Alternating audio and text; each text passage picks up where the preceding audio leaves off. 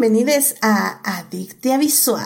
Yo soy Edith y el día de hoy hablaremos de los 20 años de Harry Potter y la piedra filosofal. Para discutir, fangirlear, analizar y llenarnos de feels, está conmigo Christopher. Christopher, ¿cómo estás? Hola, hola, ¿cómo están? Buenas noches, ¿qué tal gente? Un gusto saludarlos y gracias por la invitación, como siempre Edith.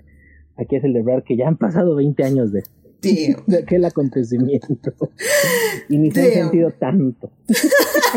no, la verdad que no se han sentido. Este, somos unas personas jóvenes que evidentemente no vieron Harry Potter en los cines, este, sí, sí lo vimos, pero ¿qué, ¿qué, le vamos a hacer? Así, este, el tiempo pasa, este, nuestros bebés crecen, llamadas, este, películas de Harry Potter, básicamente, así que... hecho, Básicamente una de mis hijas cumple años, no, no en la fecha exacta, pues digo no en la fecha, pero sí en la en los años casi de Harry Potter. ¿eh? No, wow.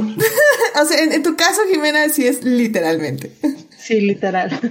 Guau, guau, guau. Pues ya también escucharon que aquí está Jimena para hablar igual de Harry Potter y, y que, que trae experiencia de vida. O sea, atado a la película, básicamente, ¿no? Casual. casual, literalmente casual. Ay, pero muchísimas gracias por regresar, Jimena. Yo sé que, que nos divertimos mucho en el anterior programa y que ahora vamos a cambiar 100% de, de tema. Definitivamente es un giro de 180 grados. Sí, totalmente. Bueno, de, de tal vez 170 y tantos, ¿no? Porque al final de cuentas también aquí vemos magia y brujos y etcétera, ¿no? Eso sí, eso sí, eso sí. Con una perspectiva más amigable, pero definitivamente sí, vemos fantasía y pues sí, eso, eso es lo que nos gusta. Así que. Mucho, mucho más kid friendly. Exactamente, exactamente, más, más kid friendly, definitivamente.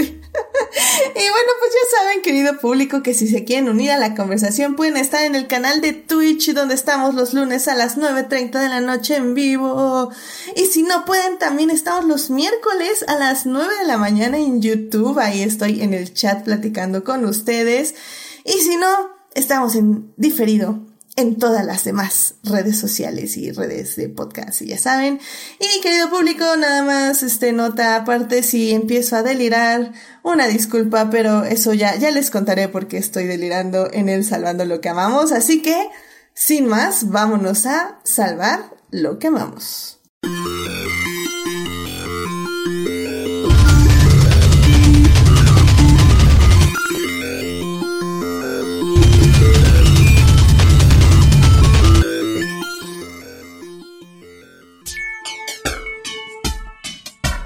Muy bien, pues ya estamos aquí para salvar lo que amamos. Chris, ¿a ti qué te gustaría compartir con el público esta semana? Gracias. Bueno, yo les quería contar que el sábado pasado fui al teatro, fui a ver Perfectos Desconocidos, que se está em, presentando de viernes a domingo en el Teatro Libanés, aquí en la Ciudad de México. Eh, está basada en una película italiana que se ha hecho en España, en Argentina, en México y en varios países más, y que narra las bueno, una noche en la que siete amigos, eh, más o menos como entre 30 y 40 años, se reúnen a cenar. Son gente que tienen 15, 20 años de conocerse. Y como juego deciden que todos los mensajes eh, y eh, notas de voz y llamadas que entren a los teléfonos en esa noche serán leídos en voz alta. Y pues eso dará pie a toda una serie de situaciones que dan risa, pero que son bastante tenebrosas de alguna manera porque van, bueno, tenebrosas en el sentido de que van descubriendo o van revelando muchas cosas y muchas mentiras que ellos han dicho a lo largo de los años. Es una obra muy padre porque reflexiona sobre muchas de las de cómo la mentira parece a veces en ocasiones una, un, elemento necesario o indispensable para que las relaciones de pareja y las relaciones de amistad eh, eh, sobrevivan o persistan y cómo la verdad muchas veces puede llegar a, a cambiar muchas cosas. Entonces, es una obra muy padre. Eh, si no pueden ver la obra, pues, pues pueden ver la película también. La película está padre. Pueden ver cualquiera de las tres versiones en español que hay o de las en otros idiomas que existen.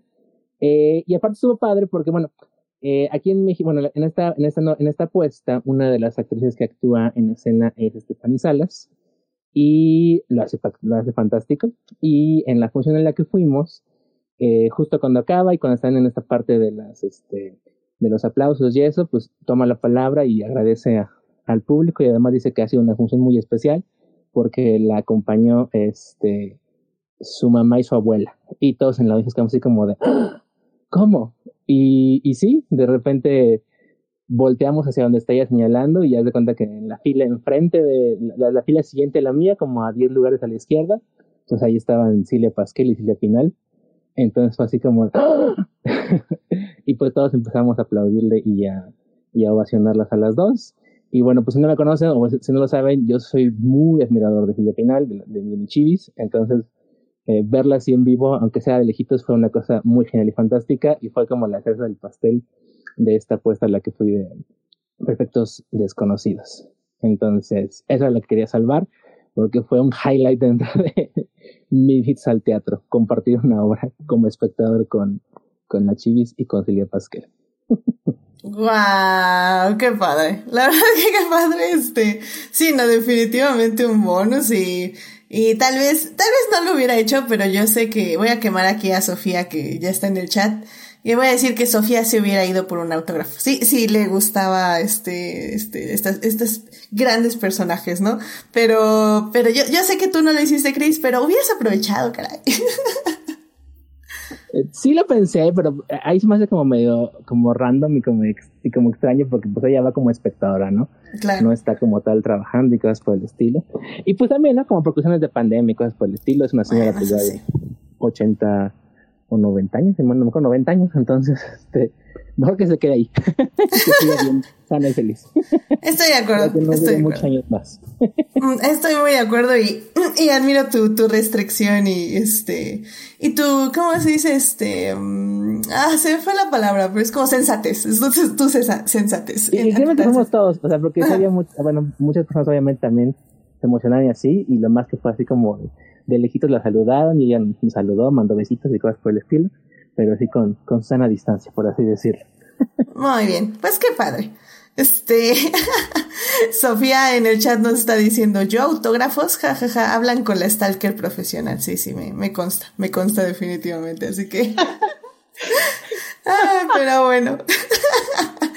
Pero bueno, Chris, pues muchísimas gracias por compartir esto y pues ya saben también, eh, les voy a promocionar la película de Perfectos Desconocidos mexicana, nada más porque, pues sí, sí, este, estuve, fui parte del equipo de postproducción, no porque me encante la película realmente, pero ¿A poco? sí, sí, sí, ahí, ahí está mi nombre, ahí búsquenme, estoy en los créditos. Fíjate que esa, esa fue curiosa porque yo la descubrí un día en, en un camión de regreso Ajá, de, de Pachuca a la Ciudad de México, la pusieron, y fue así como es que no la, no la peleé al principio, y ya luego cuando eso de que no hay nada que hacer, ya no hay nada que platicar, le empecé a poner atención, y fue así como, ah, sí está interesante. Sí, sí, o sea, no, no digo que sea mala, no creo que sea muy mala, nada más que es como, pues X, ¿sabes? Es, o sea, o sea, creo que es una historia que se siente que efectivamente se ha contado 40 mil, 200 veces de Sí, 70 dicen que formas hecho, la mejor dicen que es que la italiana, que es como Ajá. Este, en Netflix creo que está la mexicana y creo que la Sí. española, si mal no me acuerdo. Sí, así, sí, si quieren vayan a echarle un ojo ahí a Netflix, está la mexicana y, y sí he oído, sí, alguna vez creo que alguna invitada nos dijo así como cuál era su versión preferida, pero ahorita no me acuerdo quién.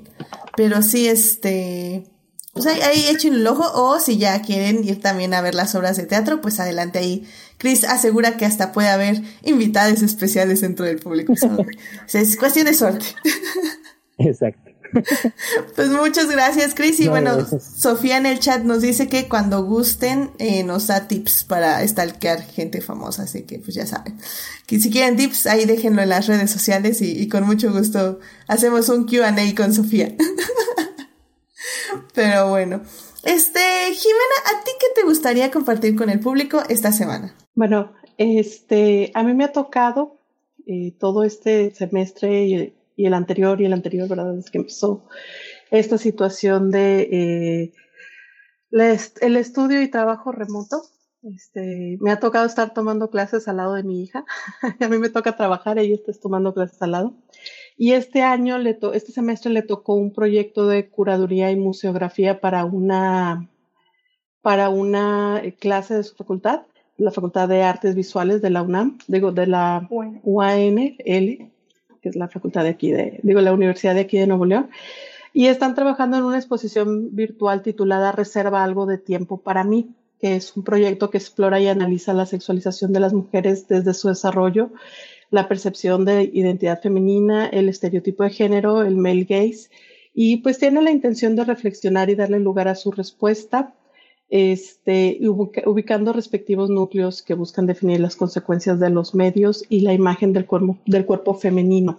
Entonces, eh, va a ser el 15 de noviembre, o va, más bien dicho, va a iniciar el 15 de noviembre, este, a eso de las 5 de la tarde en la plataforma Gathertown. De hecho, este, lo comento porque me ha tocado ver cómo ella y sus compañeras de, de equipo han estado desarrollando esta, eh, esta exposición y se ve que va a estar muy bonita, muy interesante este, y le están echando muchas ganas. Entonces es algo que quisiera promover en este Salvando lo que vamos. Excelente, me parece excelente que usen para promoverse, siempre me, me, gusta, me gusta compartir lo que trabajan ustedes como invitados o claramente gente que ustedes quieren mucho y que evidentemente se oye que hay mucho talento por allá.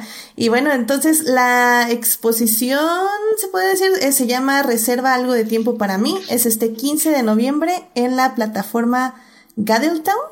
Gathertown. Gathertown, así es. Así es. Es como un, está bien curioso porque es como un jueguito tipo, vamos a decir, RPG, pero al mismo tiempo, o sea, tú entras y llegas a las salitas de discusión, llegas a un área donde está la plataforma de las artistas, la exposición, este, una semblanza de cada una de ellas, este, y obviamente la información sobre la pieza, este, entonces se me hizo un proyecto muy bonito que están haciendo, este, de una forma de hacerlo un poquito más dinámico, este, pues a raíz de esta situación en la que estamos todos o muchos todavía de manera remota, para poder hacer algo, este, para poder seguir promoviendo las artes, ¿no? Para poder seguir buscando opciones de plataforma, seguir este, buscando eh, cómo, cómo llevar el arte a la gente, cómo traernos el arte a, a, la, a la gente que a lo mejor pues estamos en otra ciudad, estamos en otro país y pues no podemos desplazarnos muy fácilmente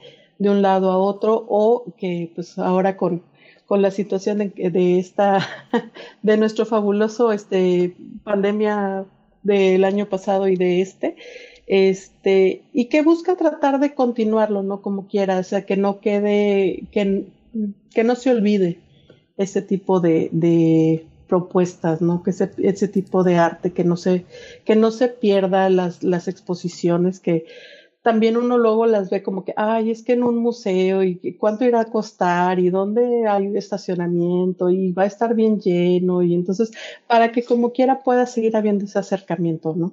Sí, completamente de acuerdo. Creo que ah, sí, eh, sí, o sea, creo que hubo muchas instituciones que sufrieron mucho con la pandemia y una evidentemente fueron los museos, sobre todo porque, como dices, creo que este gobierno, sobre todo, y en general la gente no, no les considera como de prioridad.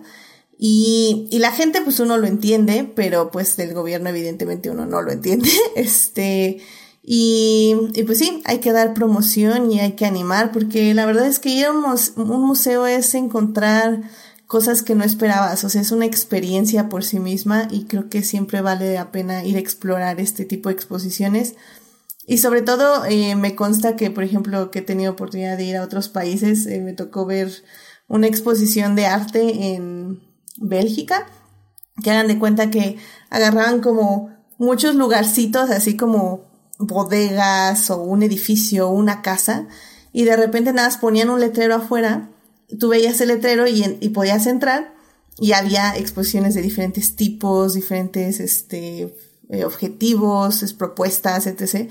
Y creo que eso está padrísimo porque también una persona que hace turismo, por ejemplo, o uno, uno mismo que, que va ahí a la ciudad a explorar, eh, o bueno, cuando no había pandemia, te podías encontrar estas joyas escondidas, como museos escondidos, por decirlo de alguna forma.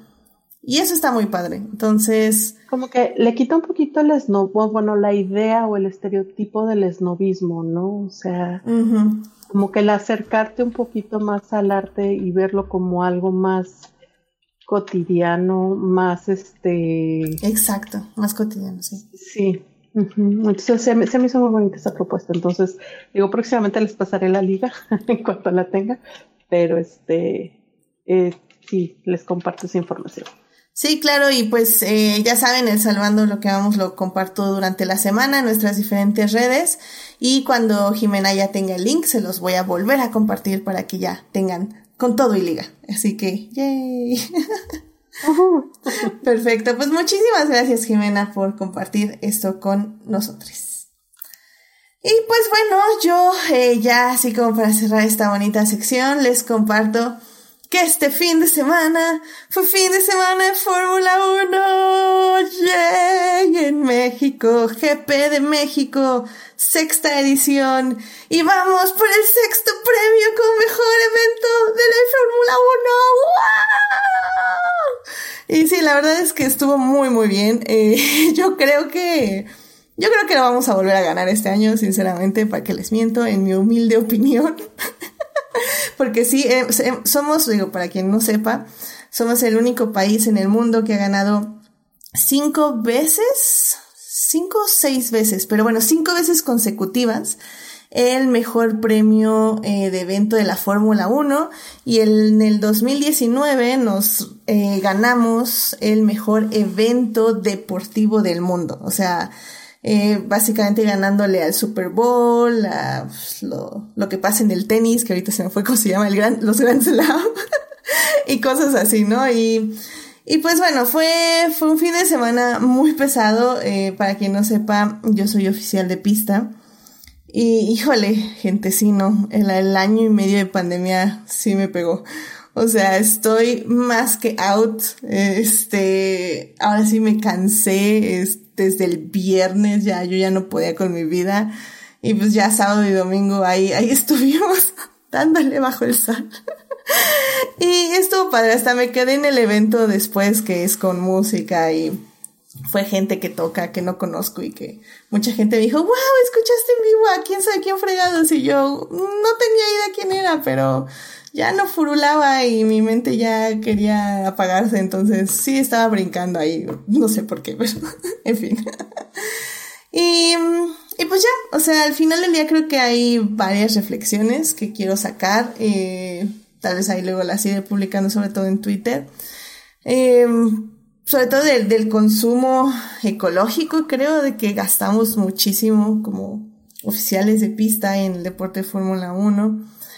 Eh, pero en general creo que estuvo muy bien. Eh, me tocó un gran equipo, eh, grandes personas con las que estuve compartiendo estos tres días y que, que dieron paso, espacio, tanto a como a inclusión, lo cual me pareció increíble porque nunca me había pasado que, que un chief fuera desde el inicio muy abierto a, literal llegó y dijo, yo hablo eh, con la E, yo digo todes, yo, yo hago así y alguien tiene algún problema.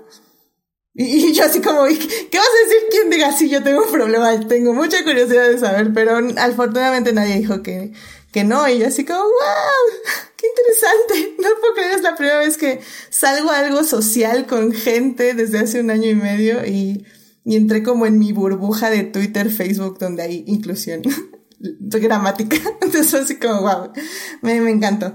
Pero, pero sí, eh, también se me rompió un poco el corazón porque, porque no vi a Luis Hamilton. Justo cuando pasó el Driver Parade, se agachó y no lo vi. y no me saludó. Y ya, y pues sí. Ay, qué triste. Ya sé, ya sé, fue súper triste y hasta hice un TikTok de, de mi tragedia y si lo quieren ver ahí está en, en mi Twitter. Sí, ya lo vi. Es bastante triste. Es bastante triste. Estaba agachado, ¿no? Cuando... Sí, por lo que alcanzo a ver en el video. Una cosa por el estilo. Ajá, como que estaba dejando algo. Entonces justo cuando pasó, se agacha Luis Hamilton, pues yo lo estoy buscando, obviamente no lo veo, y, y, no lo vi, hasta dije, no, pues no está, y todo el mundo me dijo, no, sí estaba, es que se estaba terminando de, de, más bien se estaba levantando, pero pues cuando yo lo vi, pues ya estaba agachado, o bueno, cuando no lo vi, y ya cuando chequé el video, efectivamente ya vi dónde estaba agachado y pues por qué no lo vi, ¿no? Ay, entonces sí se nos rompió un poco el corazón, sobre todo porque ya rápidamente el Driver's Parade eh, casi siempre iba un piloto por carro, entonces tenías chance de saludar uno a uno a los pilotos. Yo creo que por cuestión de, de pandemia los metieron a todos en el, en el camión este ahí revueltos. Y no lo esperábamos, sinceramente nadie en mi equipo esperaba eso, nadie sabía que iban a venir así. Y la verdad es que todos nos decepcionamos un poquito porque de haber sabido creo que hubiéramos planeado otra cosa, hubiéramos gritado o algo así, pero como que entramos en shock de que los vimos a todos los pilotos juntos y no supimos qué hacer. Literalmente no fui la única persona. O sea, todos entramos en shock y nos quedamos nada así viendo, grabando, así como, ¿qué está pasando? ¿Se fueron? ¿Ya? ¿Vale? ¿Ok? ¿Qué hacemos? Llorar. y nos, sigue así. Tragedia máxima. nuestro chip le costó un rato tratar de levantarnos el ánimo, la verdad. Pero bueno, pues ya. En fin, fue una gran experiencia, eh, un gran evento, sinceramente. Y pues ya, a prepararnos para el siguiente año y pues recen por mí para que los protocolos de sanidad hayan funcionado y no tenga ningún bicho raro en mí. Este, y pues ya, eso es como mi única ansiedad post evento de Fórmula 1. Todo va a estar bien, estás al aire libre básicamente todo el tiempo. Sí, sí, sí. Pero, hijo, sí, es que era demasiada gente, pero bueno, en fin. Me gustaban tus videos de este homenajes a Mike Wazowski. Aparezco en la portada. Salí en televisión. Sí, también ahí los pueden ir a ver a mi Twitter para quien no lo haya visto, que es básicamente así.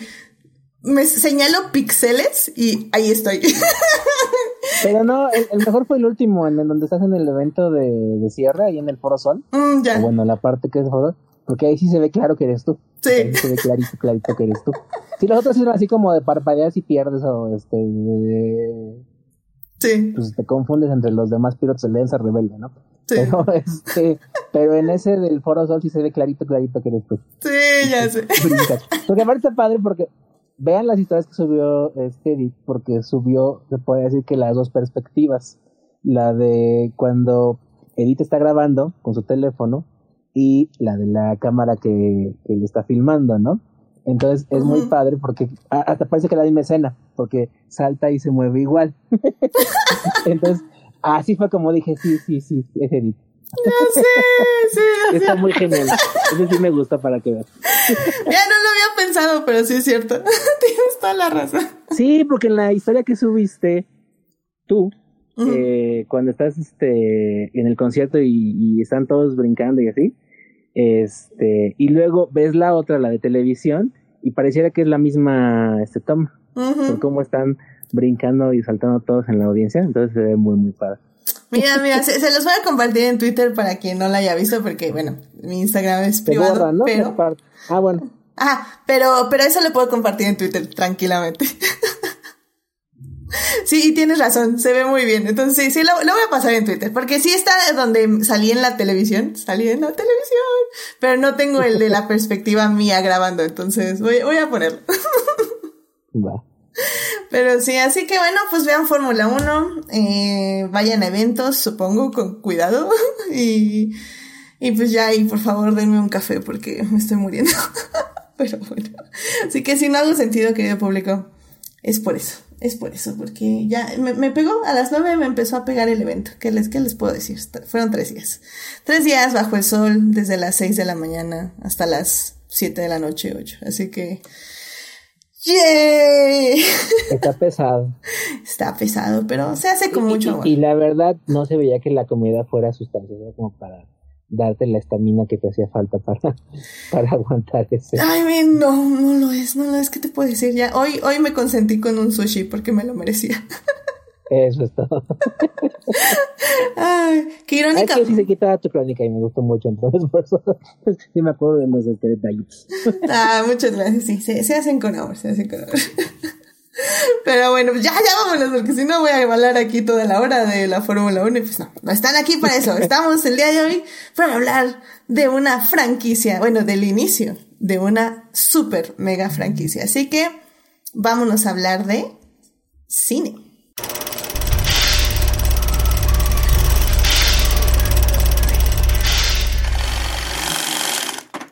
Muy bien, y pues ya estamos aquí para hablar de cine y estamos para hablar de los 20 años de Harry Potter y la piedra filosofal. Sí, 20 años, no lo puedo creer, ya pasaron 20 años del estreno de esta película que se estrenó en el 2001 por ahí del 2001. Eh, ahorita les digo exactamente aquí en México fue el 23 de noviembre, que es por eso que, dejé la película hasta este, hasta este mes, porque pues ya, ya va a cumplir los 20 años y que también un poco la excusa de hacer este programa es que Cinépolis va a estrenar Harry Potter y la Piedra Filosofal esta semana. Así que pues ya es, este programa es para que se preparen y para que si quieren y tienen la oportunidad y las ganas, puedan ir al cine a ver Harry Potter y la Piedra Filosofal. Y bueno, por ello, en la primera parte vamos a estar hablando de la preproducción del libro también, eh, un poco de qué llevó a Warner a hacer esta película. En la segunda parte vamos a hablar ya de la película en sí, qué tal está, cómo envejecido, qué nos parece después de 20 años. Y en la tercera parte pues ya vamos a hablar de qué significó esta película para el inicio de la franquicia de Harry Potter y pues los siguientes básicamente 10 años que tuvimos Harry Potter en el cine y que bueno, algunas personas podrían argumentar que seguimos teniendo, pero eso lo podemos discutir en la tercera parte. Así que bueno, sin más, vámonos a la primera parte. It is not a donut hole but a smaller donut with its own hole. And our donut is not a hole at all. Muy bien, pues ya estamos aquí para hablar de Harry Potter y la piedra filosofal. Esta película se estrenó en el 2001 y está dirigida por Chris Columbus. La película, de hecho, ahorita ya la pueden ver en HBO Max, ahí está disponible y a pesar de que el internet me estaba dando mucha lata, creo que se ve bien, o al menos lo que alcancé a ver que se cargaba bien.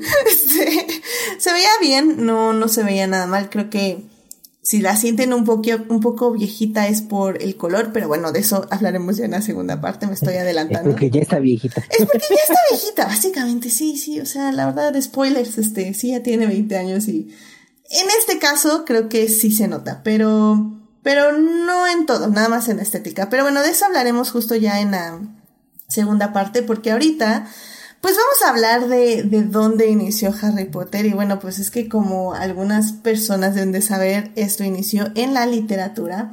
Y es que Harry, el libro de Harry Potter y la piedra filosofal se estrenó en, bueno, eh, se publicó en 1997. Eh, vamos a decir el nombre de la persona que escribió eh, nada más una vez y luego nada más nos vamos a referir a la persona que escribió Harry Potter como la persona que escribió Harry Potter. Entonces la persona que escribió Harry Potter es José Rowling, este, y pues esta persona hizo un, un trabajo interesante. Creo que al final del día, em, cuando Warner adquiere los derechos de este libro, eh, ya había cuatro libros. En específico, yo creo que Warner ya sabía eh, al menos los tres primeros libros, porque el tercer libro se estrena en 1999. El cuarto libro es en el 2000, que yo creo que ya era en la producción, postproducción de la película más o menos, y pues ya el quinto libro sería hasta el 2003, entonces ya era después de esta película. Y pues el libro, creo yo, eh, o al menos creo que aquí las personas que estamos aquí sabemos lo importante y lo bueno, o sea, lo significativo que se convertiría para varias generaciones. Este, Chris, yo no sé cuál, cuál fue tu experiencia con el libro. No sé si lo leíste antes o después de la película. Yo lo leí antes, poquito antes, pero haz de cuenta que si mal no me acuerdo, porque ya tiene mucho, probablemente me falla, pero no, sí me acuerdo bien de eso. Este, había una revista que se llamaba Eres Niños, que era la versión infantil de la revista Eres. Sí, estoy hablando de algo tan noventero como las revistas Eres. Y en una edición que había sido como de principios del 2001, hablaban de que ya había salido a la venta el cuarto libro de, en español de la saga, porque en, en inglés salió en 2000 en Salamandra lo sacó un año después, en 2001. Y ahí fue como que me picó la curiosidad cómo hablaban del libro y, y pues insistí, bueno, acabé leyendo el, el, el, primer libro y obviamente me fascinó. Entonces, es muy padre porque aparte me acuerdo que pues yo, bueno, a, mí, a, mí, me tocó leerlo e imaginarlo todo, ¿no? Ya después, o sea, porque ya cuando, realmente cuando hay una película y ya los lees después, ya a lo mejor tu mente la ajustas a cómo es la película, ¿no? Por así decirlo. Eh, al menos en ciertas cosas.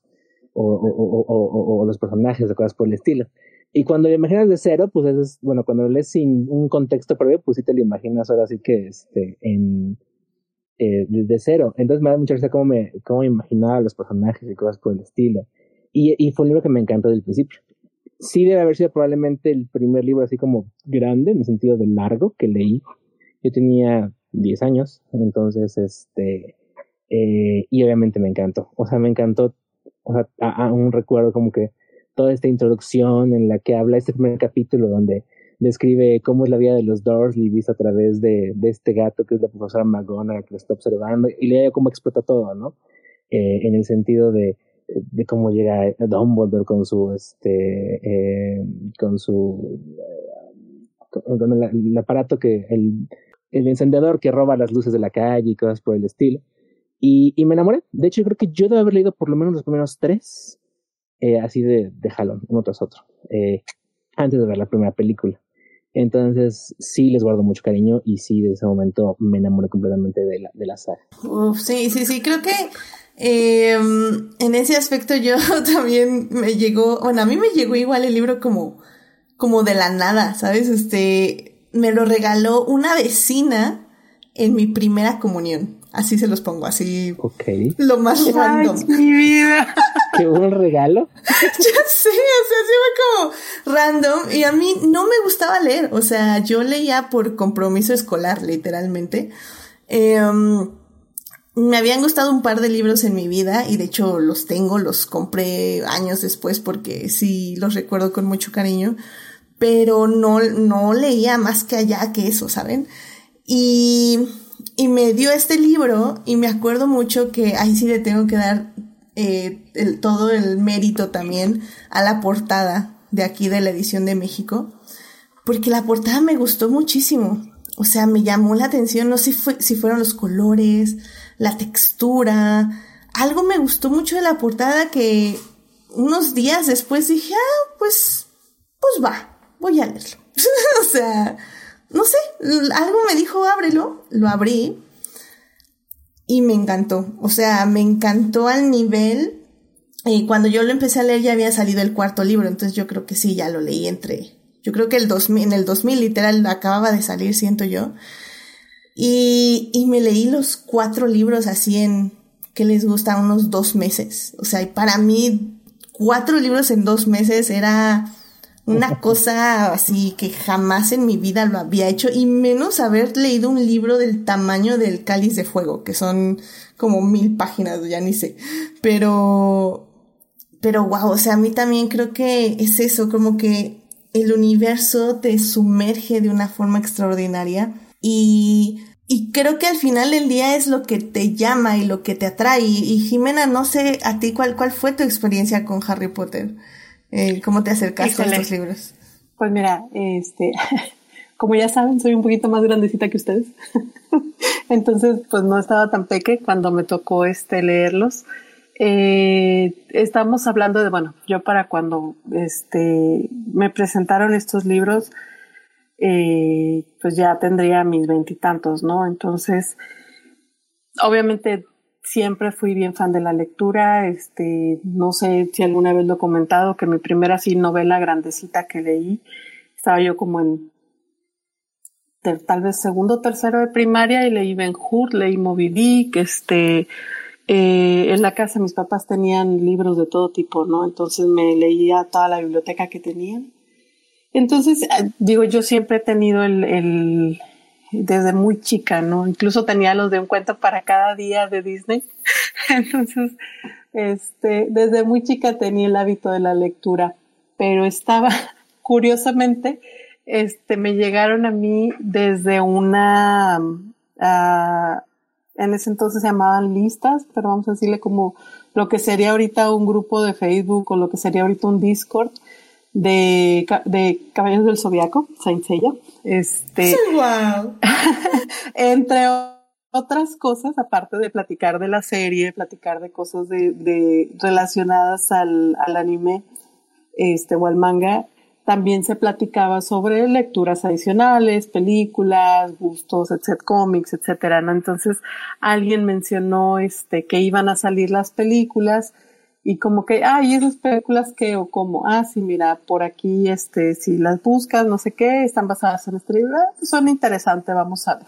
Entonces voy a, a, mi tienda de librería de confianza, no, o sea, no, en realidad, si mal no recuerdo, iba a salir la película 1 cuando pasé por un Sans y estaban en oferta los libros, ¿no? Entonces compré el 1 y el 2. Este, y así tranquilita, ¿no? Me senté con, con mi juguito en la sala a leer el primer libro. Pasada una hora ya lo había terminado, fui por el segundo. Pasada otra hora ya lo había terminado y dije, no, pues tengo que ir a, a Sam's por el tercero y el cuarto, ¿no? Próximamente porque están muy buenos.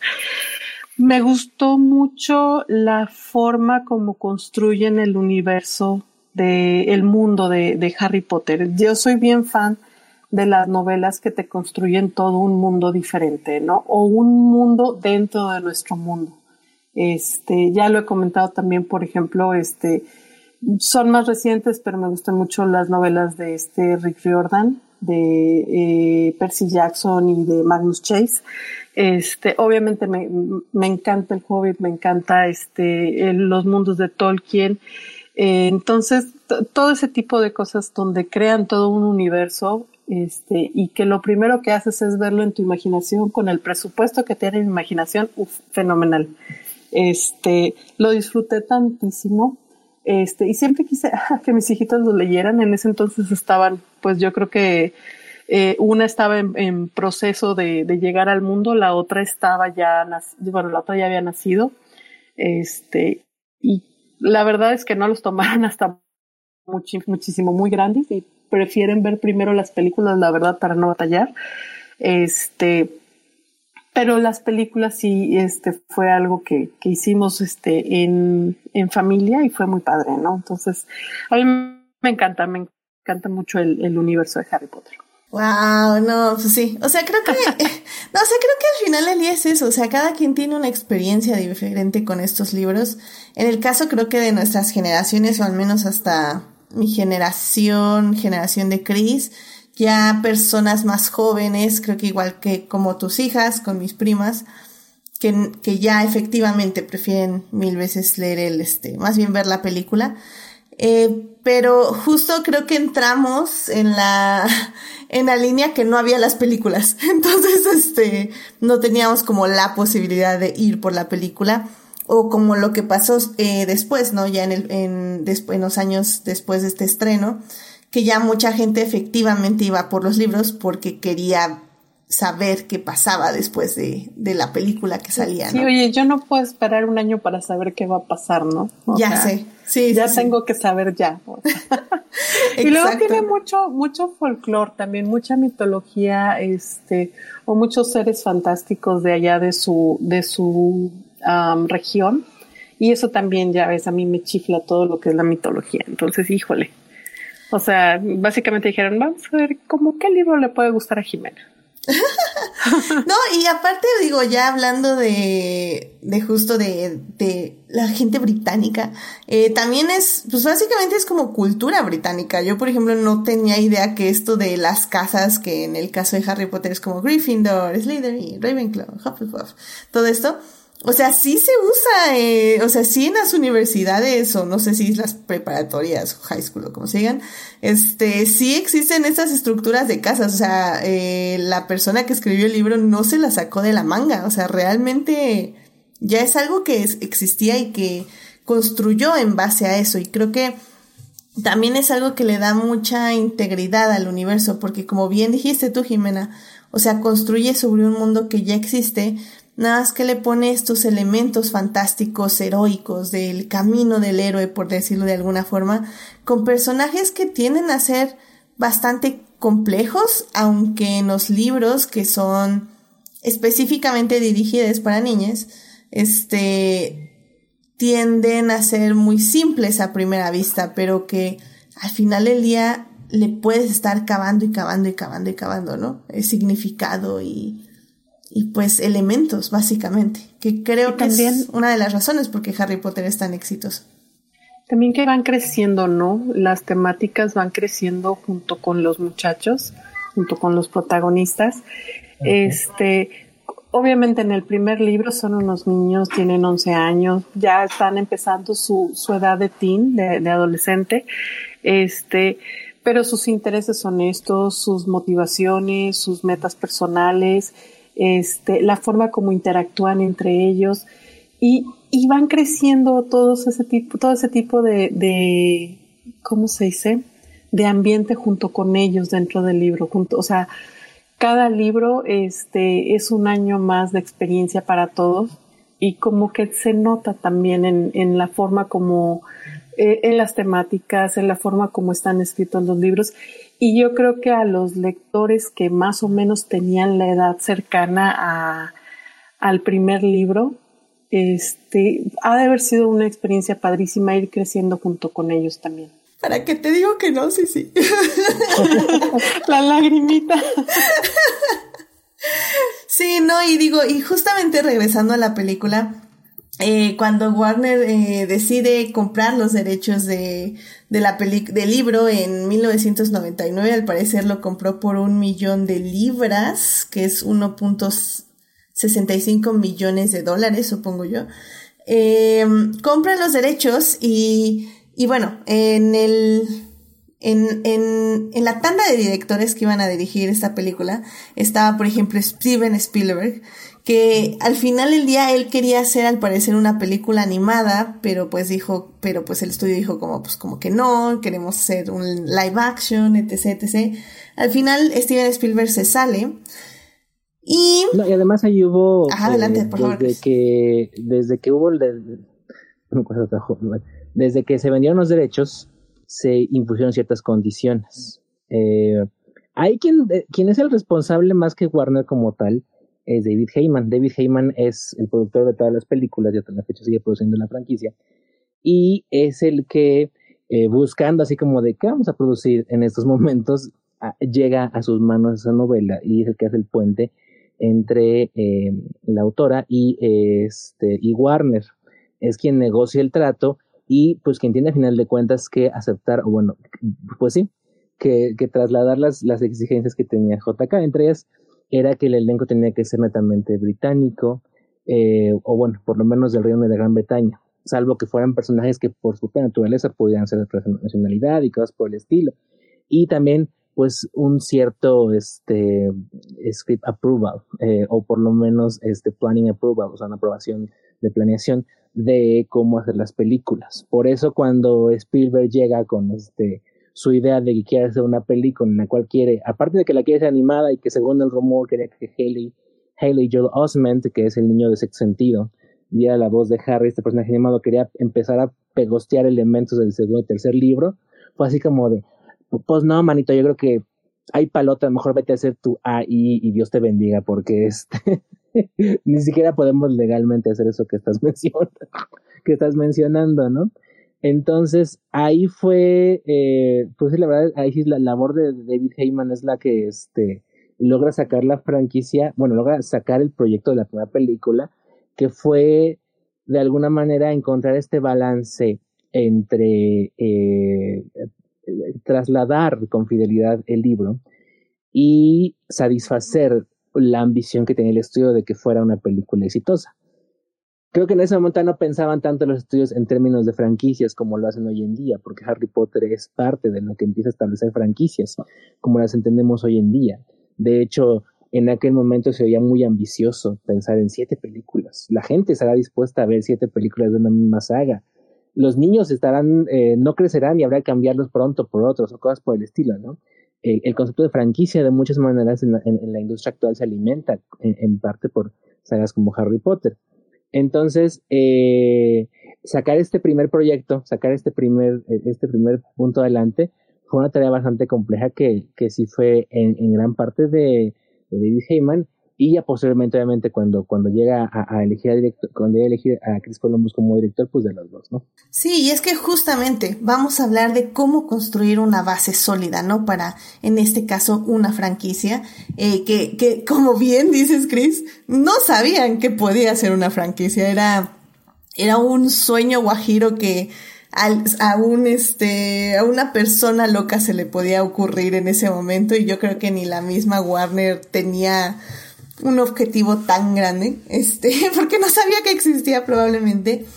Y justamente, eh, eh, Chris Columbus, en este caso, eh, vi unas entrevistas que le hicieron en su momento, y él decía que la razón por la que le dan el proyecto es porque él realmente se declara un súper fan de Harry Potter. O sea, él dice que llega a la entrevista con los productores ya con un guion casi casi escrito de la película eh, cómo va a desarrollar las escenas, qué, qué quiere poner, qué quiere quitar. Y el guion se desarrolla con la misma persona que escribe los libros, así que realmente creo que esta primera película es de las más fidedignas hacia el libro en ese sentido, o sea, literalmente casi casi está escena por escena. Y lo que mueven es muy poquito, pero tiene razón de ser como por tiempo o por desarrollo, pero al final del día hace que fluya mejor la película.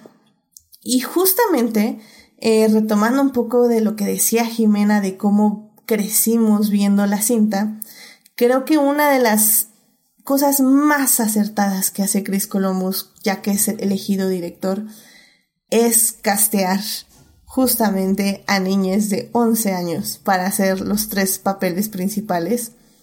Y y al final del día, no, no lo vamos a negar, es una de las razones también por las que muchas personas conectamos con la franquicia, ya sea por espejo, porque nos vimos ahí, o tal vez hasta como por apego emocional a los, a, a los actores y la actriz, ¿no? A esta Emma Watson, a Daniel Radcliffe y a Rupert Grint que pues se hicieron de Hermione, este, Harry Potter y pues de este, ah, Ron Weasley. Sí, de Ron Weasley, ¿no? Respectivamente. Y, y creo que justamente veía estos, estas entrevistas y todo y de cómo Chris Columbus en justo una eh, producción se dio más que elegir a esta, a estos dos actores y esta actriz como por su vena actoral, eh, se dio cuenta que, bueno, una era su primer papel, que no sabían actuar o no tenían una predisposición, sí, pero no eran personas profesionales. Pero les eligió más que nada por su aura, básicamente, por el feeling que les daba, por cómo Daniel Radcliffe se veía con su cara. Él, él decía como que como que tenía una cara de que algo le había pegado en la vida, ¿no? Y, y, y bueno, a Rupert por su carisma y por su facilidad al hacer bromas y al hablar, y pues a Emma Watson también como por su intensidad, pero al mismo tiempo pues por su facilidad como para llevar, para unir a un grupo y para ser líder. Y, y me parece como muy, muy extraordinario cómo un director decide básicamente entrenar tres personas en actuación para hacer una película de este presupuesto, o sea, una película básicamente de un alto presupuesto y pues dar los cimientos, ¿no? Para lo que sigue. Y, y de hecho se ve siempre en el detrás de las cámaras, no sé si han podido ver el detrás de las cámaras de la película, pero se ve casi casi como Chris Columbus les está explicando escena a escena, les da como cues, está ahí a un lado de, de, de, de, de no sé, de Daniel Radcliffe en, en las escenas, les está acompañando, no está como en un monitor en una cabina ahí, es de unos 10 metros atrás, o sea, está ahí al lado de la cámara dándoles instrucciones. Y creo que por eso Chris Columbus tal vez no me encanta como director, pero creo que en ese aspecto le atinó muchísimo. No, no sé ustedes qué opinan en este proceso de preproducción, de producción. Sí, no, concuerdo. Este los lleva muy de la mano para que puedan entrar al papel y representar al papel. Y también, digo, construyeron hasta cierto punto un, un ambiente en el set, este, que se me hace impresionante que siendo niños pues tan pequeños convivieran con personalidades que no se pusieron en su plan de, ah, no, yo aquí soy el actor famoso o la actriz famosa y pues tú eres un niño que no sabe nada, ¿no? Sino que incluso convivieron de forma eh, para apoyar a los niños a hacer este eh, un proyecto exitoso. O sea, lograr esa, esa este, convivencia y esa comunicación este, efectiva para hacer un proyecto exitoso. Efectivamente, efectivamente. Y de hecho, Jimena, tú que te duermes oyendo el audiolibro de Harry Potter, no porque te aburras, sino porque lo usas. es hermoso para cuando. Pues, ahora sí que con el estrés de la vida, Exacto. este es lo mejor que me funciona para relajarme y dormir. Entonces, todos los días escucho Harry Potter de, alguna u otra manera. bueno, porque mira, te quería preguntar algo y es que justamente viendo estos detrás de las cámaras y, todo lo que, lo que estaba llegando el día de hoy, me di cuenta que hay un momento en que Chris Columbus dice que los libros no tienen tanta eh, descripción en lo que se refiere a el mundo mágico, o a los uniformes. Dice que en, general, por ejemplo, los uniformes no tenían idea cómo se veían. Y, y cuando me puse como a tratar de recordar, no me acuerdo si, si en los libros, qué tan descriptivos son. No sé si tú te acuerdas en ese aspecto, o sea, de, de cómo es, que, es el castillo, cómo es un uniforme, cómo es... Son muy descriptivos en algunas cosas y en otras no tanto. O muy sea, si, por ejemplo, eh, Nada. La, las, los salones sí los describen, los salones de cada, de cada materia sí los describen, de hecho los describen mucho y platican mucho de cómo es el ambiente dentro de clases, este, cómo son los maestros, cuando en las películas la verdad es que tú conoces a los maestros cuando te los presentan y ya, ¿verdad? Y dos, tres maestros que son los que más interactúan con los muchachos. Este, Mm, los, los uniformes efectivamente describe que traen una capa, pero que pues traen ropa abajo de la capa, ¿no? O sea, no mencionan que yo recuerde que trajeran corbata y saquito y este, no sé, no es chaleco y suéter y, o sea, no, no mencionan tanto. Sin embargo, por ejemplo, también te describen a Pips, el, el poltergeist, que en ninguna de las películas salió. Este, te describen a los fantasmas, pero como mmm, te los describe más cuando va a ser algo importante para la trama en ese momento o para más adelante o cuando estás empezando, o sea, cuando estás entrando con Harry este, a conocer el lugar, pues tú estás eh, ahora sí que leyendo sus pensamientos, ¿no? Y de que, mira, y me topé con esto y entonces vi para acá y estaba esto, así, así. Y hay cosas que describen mucho y hay cosas que definitivamente pues nada más pasa por encimita, ¿no? Para darte una idea.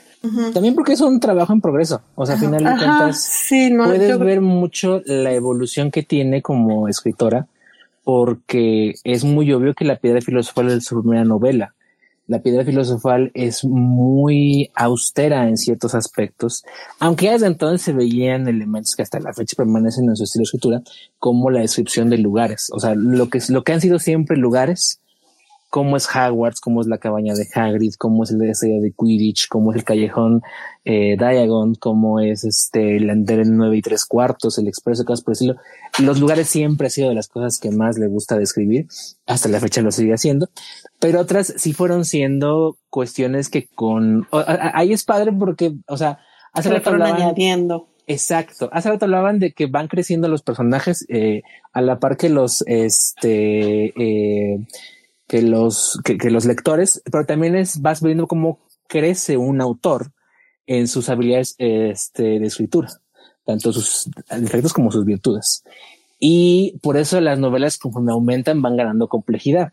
Pero sí, en muchos sentidos, lo que tuvo Chris Columbus de, lo que tiene de benéfico la piedra filosofal es que es un libro relativamente sencillo de adaptar. Es un libro que no tienes que sacrificar grandes aspectos narrativos para poder adaptar la trama principal.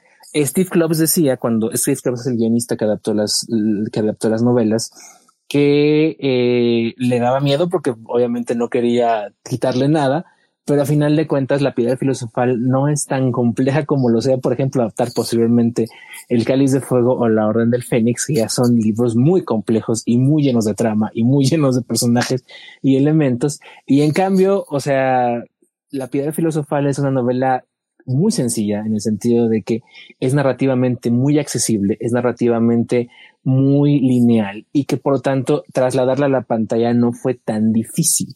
Yo creo que el, el mayor mérito que tiene la, la, producción de La Piedra Filosofal es en principalmente lo que hace la labor de Chris Columbus en la parte del casting, que es fantástico y ahorita abro más en eso, pero también en la parte de el diseño de producción, que si mal no me acuerdo es eh, Stuart Craig, es el diseñador de producción, que es el encargado de crear todo el universo, o sea, que es, el encargado de crear todo lo que vemos visualmente. Es el encargado de crear cómo luce, cómo está configurado Hogwarts como castillo, cómo está configurada la cabaña de Hagrid, cómo está configurado el callejón Diagon. Y es traer a la vida lo que a lo mejor estaba descrito de alguna manera, ¿no? Como es Gringotts, por ejemplo, o cómo es Ollivanders o cosas por el estilo pero ya, ya hacerlo de carne y hueso finalmente, ¿no? Hacerlo de escenografía, pues, hacerlo una locación real.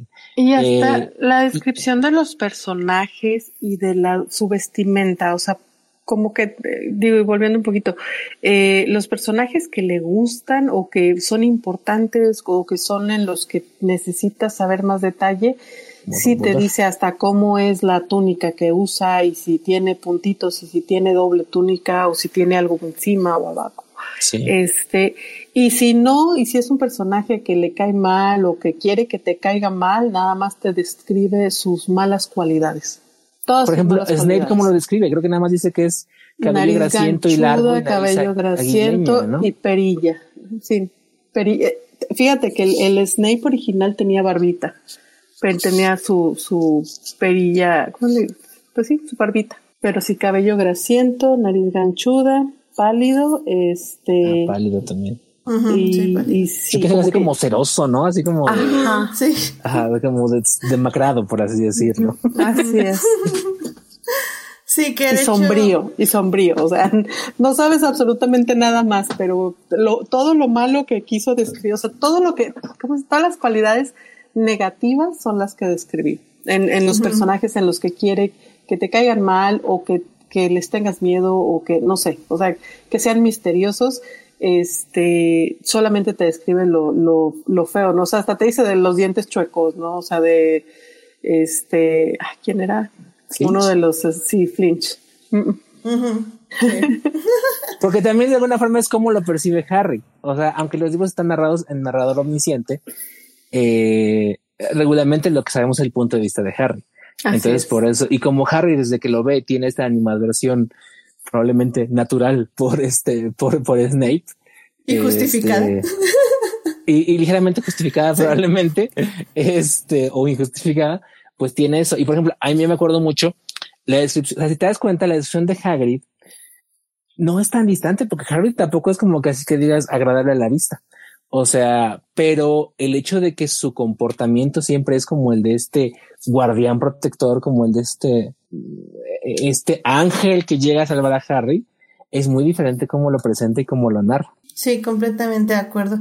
Y es que, eh, perdón, voy a, voy a regresar nada más rápidamente ya para ya casi ir a hablar de la película y justamente ya hablar más de los personajes. Em, justamente quería regresar a lo de diseño de producción porque hacia ahí va mi punto un poco, Chris, este, y que, lo tomaste perfectamente, que es que me encanta cómo Chris Columbus diseña todo, eh, como ya vimos, no casi desde cero, pero casi casi desde cero.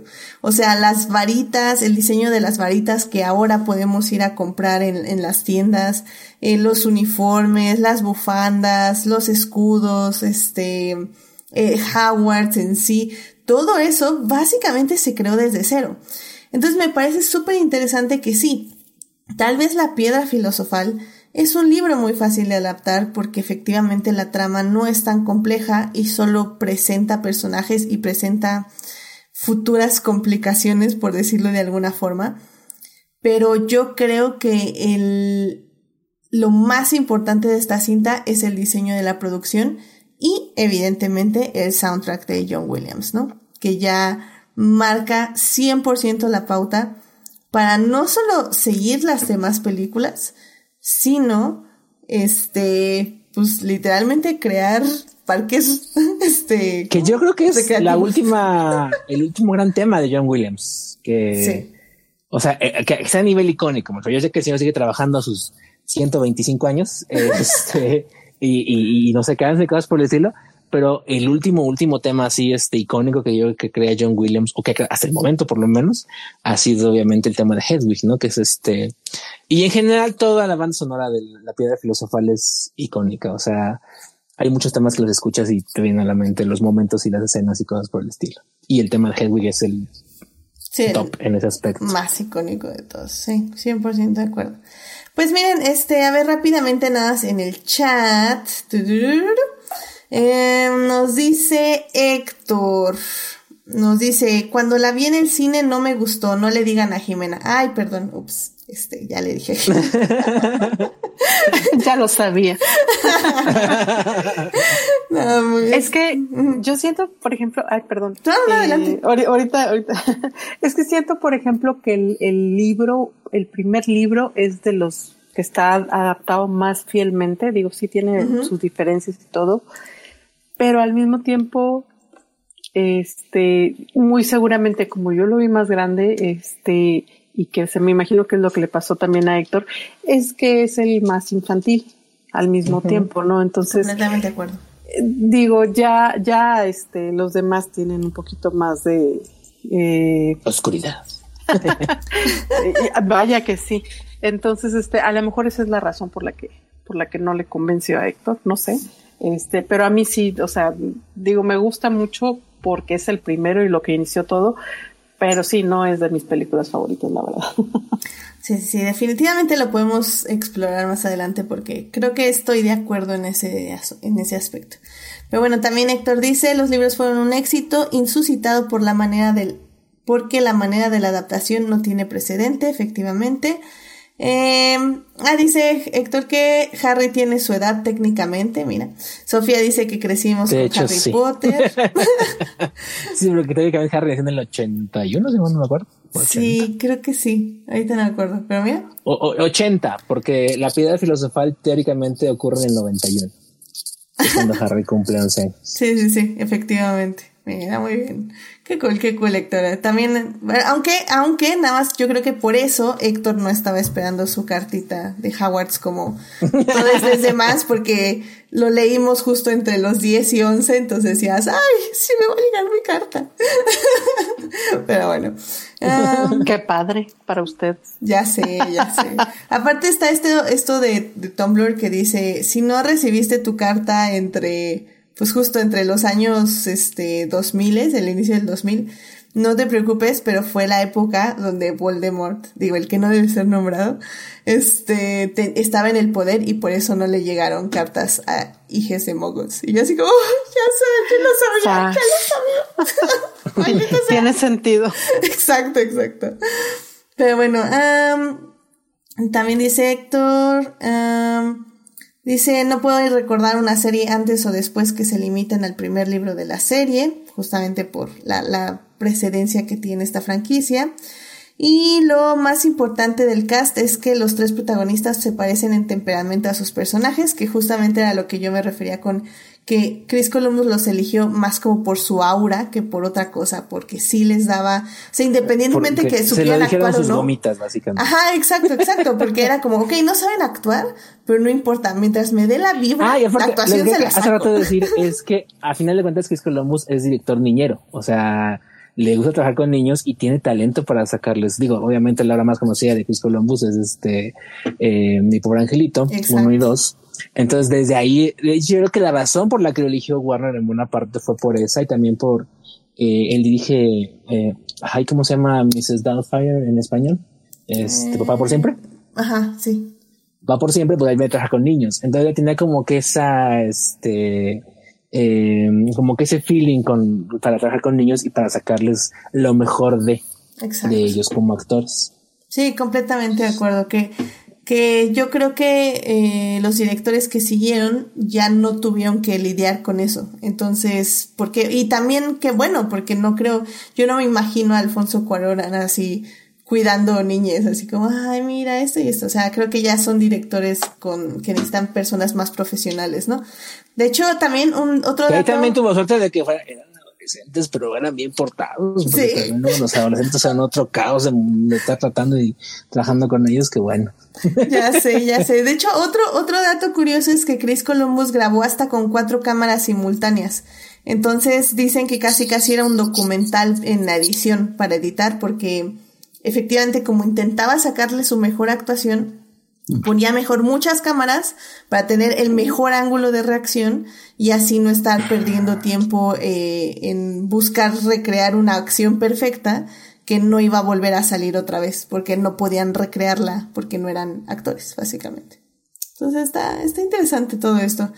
Y bueno, ya para terminar, nos dice Sofía que eh, justamente eh, los tres protagonistas eh, dicen que aprendieron mucho de Alan Rickman, que también es algo que, que, vamos a, yo creo que hablar un poquito más en la tercera parte, que sí, los, los actores y las actrices de soporte les ayudaron muchísimo a sacar esta franquicia adelante. Pero bueno, eh, pues ya, vámonos a hablar de la película, así que vámonos a la segunda parte. Blow that piece of junk out of the sky! Muy bien, pues ya estamos aquí en la segunda parte y estamos hablando de Harry Potter y la piedra filosofal, esta película que cumple 20 años de haberse estrenado.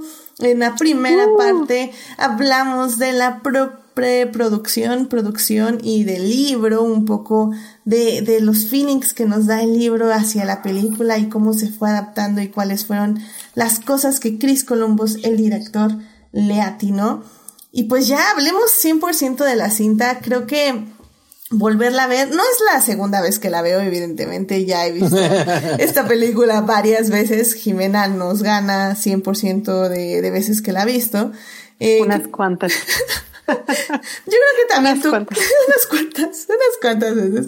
Chris, yo creo que tú también ya, ya la habías visto antes, ¿no? O sea, hace un, un tiempecito, ¿no? Sí, yo debo haber, debo haber visto fácil no sé, yo creo que más de 15 veces fácil. Wow. Así completo. La última que la vi fue el año pasado que hice, perdón, no, hice rewatch toda la franquicia porque las compré en, Blu-ray. Entonces, este, me aventé el año pasado. En la pandemia, de hecho, cuando estaba en, sus, en sus inicios, hice el rewatch de todas, empezando obviamente con, con la piedra filosofal. Ah, si las viste una vez al año, básicamente ya las viste 20 veces. Sí, es probable que sí, ¿eh? Sí, es cierto. Tienes toda la razón. falta eso de que, TNT y Warner la pasan como si fuera este su misa dominical, entonces pues las puedes encontrar todo el tiempo. y también muchas veces me las he topado y las he acabado viendo en el Warner o en el HBO, porque digo en el TNT, porque pues no había nada más que hacer en ese momento y la dejas. Entonces, es probable que sí las haya visto por lo menos más de 20 veces. wow, yo yo creo que no las he visto yo tantas veces. Yo creo que la he visto esta al menos unas cinco. No, porque justo, como decíamos en la anterior sección, no es mi favorita. Em, no, y, y, curiosamente estoy dándome cuenta que nunca he hecho un maratón de Harry Potter, lo cual es algo que voy a tener que arreglar pronto, porque me parece. Ahí está HBO Max, ya te lo puso en bandeja de plata. Por gracias HBO Max, sí, ¿no? Yo creo que lo, yo creo que lo voy a hacer definitivamente. Y híjole, Jimena, mira, en el chat, Héctor está diciendo, yo le gano a Jimena porque yo me quedo despierto viendo la película. sí. es cierto. Es cierto. ¿Qué le vamos a hacer, Héctor? Cuentan, dinos cuántas veces has visto Harry Potter y la piedra filosofal, por favor. Ay, pero miren, la verdad es que ver la película de nuevo, ya como analizándola y pensando en que ya tenía 20 años, eh, como digo, creo que sí la película no ha envejecido muy bien en el sentido técnico al menos. Ya hay efectos que sí se le ven un poquito viejitos, ya hay momentos que el ritmo o cortes como muy extraños que, que cortan como a ah, miren, vean el castillo, pero los personajes siguen hablando y luego regresamos a un close-up y así como, what the fuck, o sea, hay como decisiones editoriales como muy extrañas Eh, también ya la estética ya se siente como un poquito lechosa. Yo creo que no le vendría nada mal una nueva corrección de color con un poquito más de contraste, como ya nos gustan ahorita más las películas. Pero personalmente creo que en general está muy bien. O sea, no la sentí para nada lenta.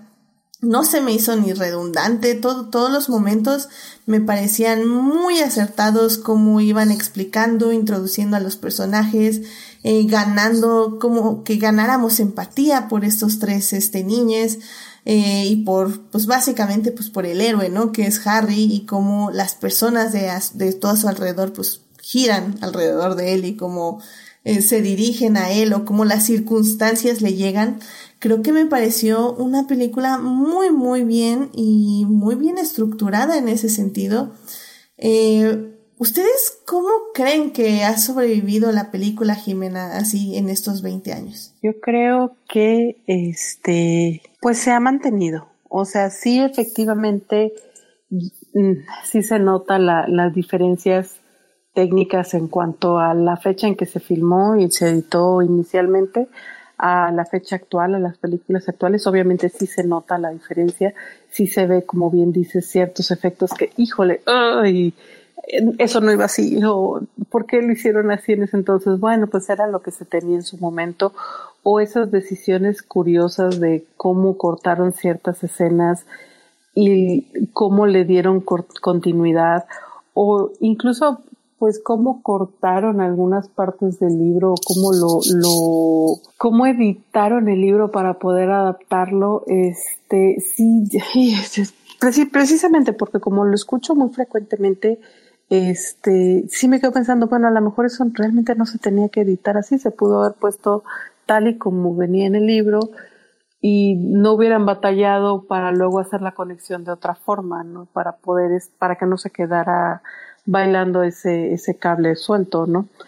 Pero aún así, este, creo que, digo, las actuaciones de los, de los niños son adorables este, para mí, mi favorito siempre fue este Ron, porque tiene una capacidad de, de mostrar en su, en su rostro, o sea, con un gesto, con una, este, con un simple gesto, ya supiste todas las emociones que pasaron por su cabeza, ¿no? Entonces, este, me recuerda mucho a una de mis hijas, de hecho, que es muy gestuda este, y que le ves el, el, la cara de susto, le ves la cara de emoción, le ves la cara de, de estoy comiendo ahorita no me hables, o sea, y no, me encantaba, ¿no? Entonces, este, y también, este, la verdad es que los otros dos niños, tanto, tanto Emma como Daniel, este, se me hicieron, se me hizo que lograron sacar, como mencionaron ahorita, muy buenas actuaciones de ellos. Este, y la dinámica que ellos tienen como amigos, como este, compañeros de clase, como compañeros de aventuras, creo que se mantiene, a pesar de que eh, fuera una historia hecha en otro tiempo y una narración hecha en otro tiempo, este, creo que la, la idea bueno, la idea base, base del, del libro, que es este, este trío de, de pequeños o de niños en su momento, se me fue la palabra que bondean. ah, ajá, este, que, logran un vínculo de amistad. se, relacionan. se, logran un vínculo de amistad muy bonito basado en este, en sus vivencias, en su amistad, en sus aventuras, en su escuela, o sea, incluso en, en la forma como este toman este su, es bien bonito cuando toman sus, sus clases y que están aquí pasándose el, recadito no o, diciéndose este no este échale del otro no o sea se me hace muy bonito no y me, te remonta a esa época en cuando estabas tú en la escuela no entonces se me hace que que tiene muchas cosas que sí siguen que siguen muy vigentes y que van a seguir muy vigentes siempre. Entonces se me hace se me hace que envejeció bien. A lo mejor la parte técnica, la parte de los efectos especiales es lo que no es tan eh, actual y pues obviamente nunca va a ser actual cuando lo trasladas 20 años después, pero el sentimiento creo que sigue ahí. Efectivamente, efectivamente. Ay, ay, qué, qué bonito, qué bonito ser Harry y pues sí, al final del día creo que también eh, lo interesante es eso, o sea, creo que es un poquito difícil, creo yo, hablar de esta película sin pensar en todo lo que siguió, para bien o para mal, ¿eh? también, porque podemos tener nuestras opiniones sobre, sobre las películas que siguieron. Pero creo que al final del día es eso, o sea, creo que ver los indicios, como bien estamos diciendo, ver la, la fundación y sobre todo cómo estas tres personas funcionan perfectamente para sostener la franquicia, creo que al final del día es lo que sorprende y es lo que te sigue moviendo a amar el universo, porque al final del día tiene tantos momentos y tantos huecos temáticos, siento yo, que puedes ir llenando, que es algo que siempre me ha gustado el fandom de Harry Potter, que si quieren hablamos más en la tercera parte. Pero bueno, Chris, eh, compártenos tu opinión de cómo viste esta película después de 20 años de haberse estrenado. Yo la veo y le sigo dando mucho cariño porque me parece que lo que tiene el primero y el segundo año escolar de Harry es que son los más lindos y los más mágicos en el sentido de que son probablemente los más peligrosos relativamente hablando, pero este, eh, eh, y, en la piedra filosofal hay todo este sentimiento de novedad, de descubrimiento, de, de, este niño que va llevando a la audiencia a descubrir un mundo que parece completamente irreal, que parece una broma, ¿no? Y, y, y, irlo llevando por este camino donde, este, o sea, la, la cinta tiene momentos bellísimos, o sea, eh, simplemente la escena de las cartas en, en, la, en la, sala de, de los Dursley y yo creo que una de las cosas más mágicas que te puedes eh, imaginar en, en, el cine, porque es, es emotividad y es emoción y es magia pura. O sea, eh, la alegría de esta locura, esta rebelión de miles de cartas entrando por segundo por el buzón y por todos lados, es bellísima y, y mantiene esa, ese sentimiento de, asombro y de, emotividad a lo largo de la, de, la cinta. O sea, eh, cuando llegan obviamente a Callejón Diagon, cuando llegan al andén nueve tres cuartos, cuando la ceremonia del sombrero seleccionador, eh, este, me gusta mucho porque aparte la piedra filosofal, a pesar de que es el libro más sencillo, tiene momentos muy cruciales que, que resuenan a lo largo de toda la franquicia cómo es eh, la charla que tiene con el sombrero seleccionador y, cómo el sombrero básicamente le, concede lo que le pide, a, pesar de que eh, no era la edición con la que, de la que estaba completamente seguro el sombrero, ¿no? Por así decirlo.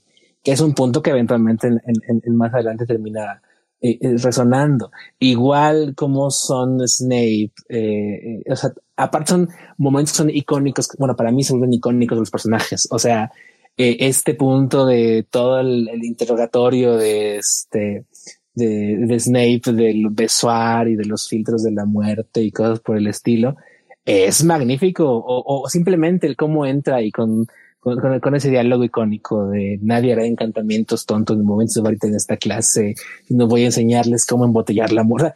Es una, al establecer a los personajes, la película es muy sólida en crear una primera impresión y crear un vínculo emocional con los personajes que es magnífico. El momento en que es muy conmovedor también, obviamente, es cómo se forma realmente el lazo de amistad entre los tres eh, que es la escena del troll, que sí, yo sé que el troll ya se le ve su CGI y ya se le ven los años, pero siendo francamente honestos, ahora estaba viendo qué películas triunfaron en el año 2001 y el CGI de ninguna realmente ha aguantado el paso del tiempo. Estaba viendo que en 2001 tuvimos Rush Hour 2, eh, The Mummy Returns, Pearl Harbor, Jurassic Park 3, El Pente de los Simios de Tim Burton, este, Hannibal eh, y, La Comedia del Anillo, este, The Fast and the Furious, y pues el CGI de ninguna realmente ha soportado bien el paso del tiempo es parte innegable de cómo avanza la tecnología y cosas por el estilo.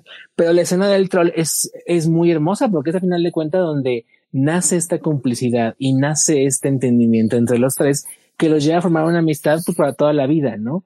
Y pues, ya luego viene la parte súper emocionante que es este toda esta parte del, eh, de, la trampilla pasando por Fluffy que, que en la que está un poco recortada respecto al libro porque elimina un par de pruebas, pero por lo menos se queda con el ajedrez, con el lazo del diablo, con el propio Fluffy, obviamente, y al final llegar a este punto que es este clímax emocional, ¿no? Del, del espejo de Oesed.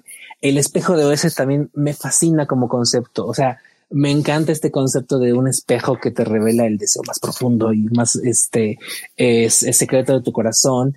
Y, y, bueno, lo que a mí me encanta también y que también se vuelve muy importante posteriormente eh, es, la, es la charla final con Dumbledore. Eh, a mí me gusta mucho Richard eh, eh, Griffith, no, este Richard Harris, que en paz descanse, como, como Dumbledore, porque Dumbledore tiene una evolución muy interesante como personaje que también creo que viene de la, percepción de Harry. Y creo que Richard Harris era o fue el Dumbledore perfecto para las primeras dos películas.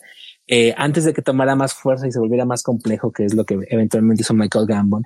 Pero Richard Harris era el Dumbledore idílico del primer libro que es pura bondad, sabiduría y puro amor. Y, y, cómo le explica Harry de una manera tan sencilla el hecho tan complejo que puso su madre cuando sacrificó por él y le dejó la marca de cicatriz y cosas por el estilo. Es bellísimo. O sea, simplemente el cómo le responde eh, que, que ese hechizo que le echó es, bueno, que le, que, que le lanzó a Harry básicamente amor, es bellísimo. O sea, y, y tienes este final que te da un payoff emocional precioso que es la copa de las casas, que es una cosa de la que después nadie se acuerda, de la que nadie le importa un comino, porque la copa de las casas básicamente nomás era una cosa muy escolar, pero que es un triunfo importante en el cierre del primer, de la primera película, porque pues sí, o sea, a final de cuentas Gryffindor iba muchos puntos abajo, pero pues obviamente, y aparte e, e, es, es el Dumbledore chistosito y el Dumbledore cotorro que se venta chistes de, obviamente lo que pasó anoche es un secreto, entonces por tanto ya todos ustedes lo saben y cosas por el estilo. Y, y tienes este gran cierre donde eh, pues todos festejan, ¿no? Porque Gryffindor le ha arrebatado a Slytherin finalmente después de tantos años la copa de la casa, ¿no? Entonces es una historia muy redonda, es una historia eh, muy sólida en el sentido de introducir personajes, introducir este mundo, establecer puntos dramáticos o puntos de, trama que sean importantes para después y de que conectes con los personajes. Más allá de que a lo mejor el cine de producción a mí me parece muy glossy, o sea, muy brillante, muy... Eh, todo se ve muy nuevo, lo cual no debería ser el caso para una escuela que tiene más de mil años de historia pero creo que dentro de todo, o sea, el, campo de Quidditch jamás se vio tan verde como en esa película, probablemente, y cosas por el estilo. Pero creo que a pesar de ese tipo de cosas, la película hace muy bien lo que tiene que hacer. No, y pues ya, bueno. Sí, es que, o sea, tú ves el campo de Quidditch después y parece el campo de fútbol de la unidad de está más abandonada de la Ciudad de México.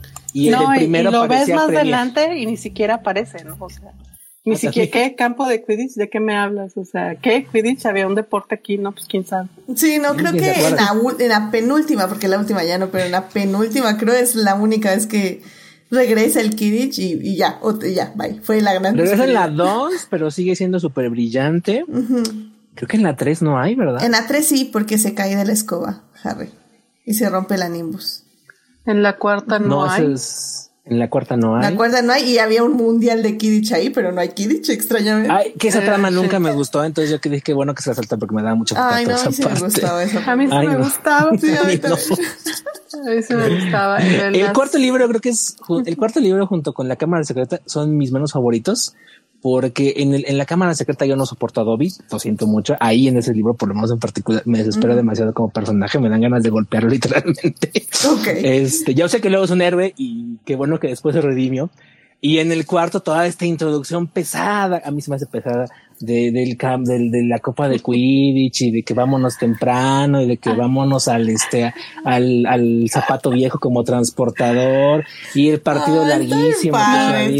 Fíjate que a mí no se me hace pesada, pero sí me acuerdo que pues está uno leyendo y leyendo y leyendo y de repente, y entonces sí, porque hay que recoger los, eh, hay que ir a comprar este, las cosas para la escuela. Yo, la escuela, ni siquiera hemos ido a la escuela y ya vamos a medio libro. Ah, eso sí, eso sí me acuerdo me acuerdo que estaba leyendo, porque el, el, cuarto libro, bueno, que esto deberíamos hablar en la tercera, perdón, no importa. El cuarto libro, este, me acuerdo mucho que ese me lo acabé como en tres días. O sea, fue un récord de récords para mí. Y justo me acuerdo que, que ya iba a la mitad y dije, bueno, o sea, ¿qué, ¿qué va a pasar el resto? O sea, en el resto de las hojas, ¿qué va a ser como, ah, bueno, fue Halloween, Navidad y se, se acabó el libro. O sea, ¿qué Pero bueno, sí, yo disfruté mucho el Kidditch porque desde siempre he sido muy fan de todos los deportes, así que Mundial de Kidditch, sí, give me more, give me more. y pues bueno, justamente Héctor en el chat está diciendo que, eh, bueno, que también, ah, que, a ver, bueno, a ver, dos segundos. De, ok, Héctor dice em, que ayer que la vio, el composing es medio rough, pero cuando Harry entra a la plataforma fue puro arte y magia. Y creo que en eso estoy de acuerdo, como ya bien dijo Chris, o sea, creo que ninguna película ha sobrevivido bien este, el CGI. Pero eh, afortunadamente para Harry Potter, el, voy a decir el 60% de la película son este, sets y escenarios físicos. Así que la verdad es que se ve muy bien. O sea, en general se ve muy bien. De hecho, otra de las cosas que se comentan en los detrás de cámaras es que, bueno, Chris Columbus fue, fue muy, eh, incitó mucho a, que se, se, construyeran sets que no se iban a destruir al terminar la, la producción. Entonces, por ejemplo, Privet Drive, que es donde viven los, eh, los tíos Dursley, los Dursley. Los Dursley en general, ese, ese set estuvo ahí construido 10 años. Entonces dice que también pues, se ahorraron muchísimo dinero porque pues ya eran lugares que eran fijos y que no tenían que estar reconstruyendo. Eran comedor. Exactamente, todo eso es, ya estaba hecho. Entonces, y hasta la fecha existen. Porque ah, también, también. Si vas a Londres, pues ahí está el Warner Bros. Este, en, en los Living Studios. Puedes ir a visitar el Warner Bros. Tour de Harry Potter y ahí están los sets todavía. Ahí tienes tu gran comedor y tu, este, tu, tu private drive y tu gárgola de, de tu oficina de Dumbledore y cosas por el estilo. Qué, qué padre que no, qué padre que hasta la fecha se lo vivan. Sí, la verdad. Es todo común. Sí, no, no, la verdad que sí. Y bueno, también dice Sofía, dice, no han hablado de los Malfoy, que también son muy buenos actores, que sí, sí es cierto, al final del día también eh, podemos decir que, que la trama tal vez no les favoreció tanto y bueno, ellos tal vez hablaremos en la tercera parte de eso, pero pero que sí, creo que como Tom Felton también hizo un gran trabajo y fue de los actores que más amó y, y continuamente dice que ama eh, ser parte del mundo de Harry Potter. y el fabuloso Jason Isaac. También, ufa, no, que, bueno, pero eso uf, fue una uf, uf, uf. pero bueno, Jason Isaac es una segunda película, así que no hablemos de él. Pero, pero sí, creo que los villanos, en este caso, por ejemplo, me parece súper interesante que en la piedra filosofal no hay un villano per se. O sea, sí, evidentemente es Voldemort el que no debe ser nombrado, pero no está ahí. O sea, 100% la piedra filosofal es acerca de introducir a Harry al mundo mágico, lo cual también me parece muy, muy bueno y muy acertado al ser una película para niños. Y pues, como ya dijimos, eh, que vaya evolucionando poco a poco, haciéndose más oscura la franquicia, para mí fue lo máximo, o sea, fue lo que le dio, este, básicamente el peso que tiene hoy en día. Y bueno, dice Héctor que, que Chris no te metas con la comunidad del anillo, que sigue siendo perfecta y te puse un emoji de enojado, así que yo, yo tocaría con calma ese tema, pero lo vamos a hablar en diciembre, así que estén al pendiente, querido público, vamos a hablar del CGI de la comunidad del anillo, claro que sí. Creo que acabando la lista fue la única que todavía se podría ver este bien a la fecha.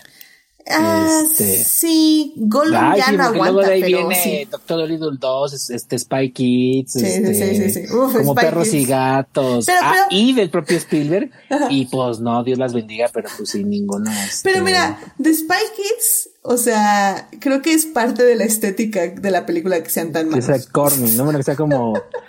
es que como, pues, sí, corny, ¿no? Como... Sí, no sé. Como... No sé cómo mencionar, no, no sé qué es que, bueno, sí. Sí, sí, sí, es que son, son especiales. Spy Kids es una cosa especial, pero bueno. Um, también dice las toneladas. Y no dice su 20 aniversario tampoco. Ah, eh, no, no, no, no va a pasar. No. Dice Héctor también las toneladas de exposición de Dumbledore del final siempre han sido mis partes favoritas de los libros y solo están en dos películas. Sí. Eh, que sí, que. Son esas muy cortadas y es donde uno realmente acaba mandando a Dumbledore, porque, o sea, sí. Dumbledore eh, parloteando durante dos capítulos o un capítulo de 30 páginas es maravilloso. No, y de hecho lo que yo iba a decir es que cuando mencionaste esa escena, Chris, es que justamente creo que a mí me faltó ese, ese toque dramático ahí al final, porque es cuando Harry se da cuenta de, de que hay algo más y que no le está diciendo Dumbledore. O sea, y de hecho le dice, o sea, puedes hacerme preguntas y si no te puedo responder, te voy a decir qué responder. Y Harry la y primera, primera que le pregunta, ¿no? Ajá, la primera que le dice es ¿por qué Voldemort me quiere matar? Y le dijo, es que esa no te la puedo responder. Y tú te quedas así como, ¿por qué? ¿Qué está pasando? Y pues es como el gancho también, ¿no? Para lo que sigue, ¿por qué Voldemort quiere matar a Harry, no? Y, es muy buen gancho porque tardó sí. cuatro libros después en, en, que nos enteráramos. Literalmente. Y creo y la forma en la que Don Ball No, cinco. Bien dolorosa. Cinco, le, porque es hasta que muere Sirius cuando le explica. El orden del Fénix. el orden del Fénix. Al final cuando este. Sí, sí, sí. Eh, está Harry súper encanijado en la oficina y le está aventando casi casi sus figuritas al Dumbledore en la cara y ya le pide perdón y dice, ah, perdón, Harry, es que me caíste muy bien y no quería maltratarte. bueno, que Dumbledore también es todo un personaje, pero bueno. Eh, pero sí, creo que me faltó ese, y entiendo, entiendo por qué Chris Columbus en este caso en específico lo quitó, ¿no? Porque sí creo que la película era dirigida 100% para niñas y no quería meterle cosas densas que tampoco sabía él hacia dónde iban. Entonces quiso mantenerlo lo más sencillo posible, ¿no?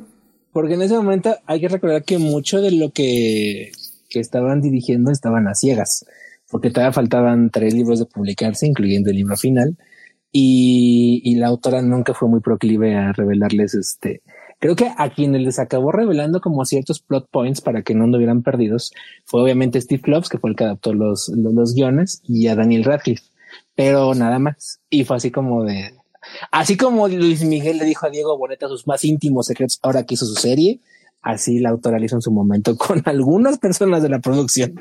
Pero sí, Chris Columbus y, y Vaciegas en muchas cosas. Sí, completamente de acuerdo. Pero bueno, eh, hay un momento de la película que sí tengo que mencionar, que es justamente esa escena donde le dan los puntos a, a Harry así de la nada, que como bien dice Héctor en el chat, es 20 minutos, eh, digo, 20 puntos a Gryffindor porque Harry es adorable. La verdad, hasta así me puse del lado de Slytherin, o sea, yo si hubiera dicho, complo, voto por voto. O sea, eso es como súper random, así de, ay, bueno, ya decoramos todo para Slytherin, pero, ah, miren, aquí hay un punto debajo de mi manga, y entonces como, no manches, de no, hecho, te pasas. de hecho, si ves la película, este, tratando de no estar, eh, tratando de estar un poco más parcial, ¿no? Tratando de no estar tan inclinado hacia, hacia el lado de, o hacia el punto de vista de Harry, si te das cuenta que, híjole, sí lo favorecen demasiado, ¿eh? O sea, sí entiendes un poquito que, que la verdad, este, algunos maestros eh, tienen algo de razón en lo que dicen, este, pero, digo, al final de cuentas, pues es la, la historia y es el protagonista y es el que están tratando de hacer que, que te caiga bien el personaje, ¿no? Y es el que tiene el carisma. No, y cuando. Y aparte, pues, la verdad, todos los profesores eran relativamente este, proclives siempre a sus casas. O sea, pues así que Snape ah, se la pasaba ah, consintiendo y premiando injustificadamente a los Slytherin. McGonagall se hacía de la vista gorda con todo lo que hacía Harry. Pero, y pero Dumbledore se supone que era parcial, ¿estamos de acuerdo? Bueno, pero pues Dumbledore también era Gryffindor. Entonces, pues ahí sí, como, yo creo que ahí pesa la, este. La casa. como, como el, alma mater de, la casa pesa, ¿eh? A mí este Dumbledore, híjole, y yo creo que esa es la, opinión contraria. A mí me gusta más este el segundo actor, este Michael Gammon. Michael, Gammon. Sí, este Harris a mí se me hace que está un poco, y digo, lo entiendo, ¿verdad? Porque pues, la verdad es que para su edad hizo un excelente papel, pero sí extraña un poco de dinamismo porque este, digo algo que, recuerdo mucho es que decían de que parecía un señor súper dinámico y súper joven en un, en un cuerpo de una persona súper mayor, ¿no? que se veía mucho más joven, no, que actuaba mucho más joven de lo que se veía el, Dumbledore de los libros. Y, y Harris es perfecto, les digo, es buenísimo en el papel, pero así a mí sí me dejó, me quedó un poquito que le faltó algo de dinamismo a su, a su, a su Dumbledore. Yo sé que es una opinión que muchos van a odiar. Sí, es controversial porque yo sí opino un poco más como Chris. O sea, creo que, digo, obviamente, pues muy triste el, fallecimiento del actor, uh, pero sí me gustó como el cambio porque creo que también, eh, si lo queremos justificar narrativamente, es justo ese cambio adolescente de cuando dejas de ver a los adultos como... Con como, reverencia. Ajá, como héroes también.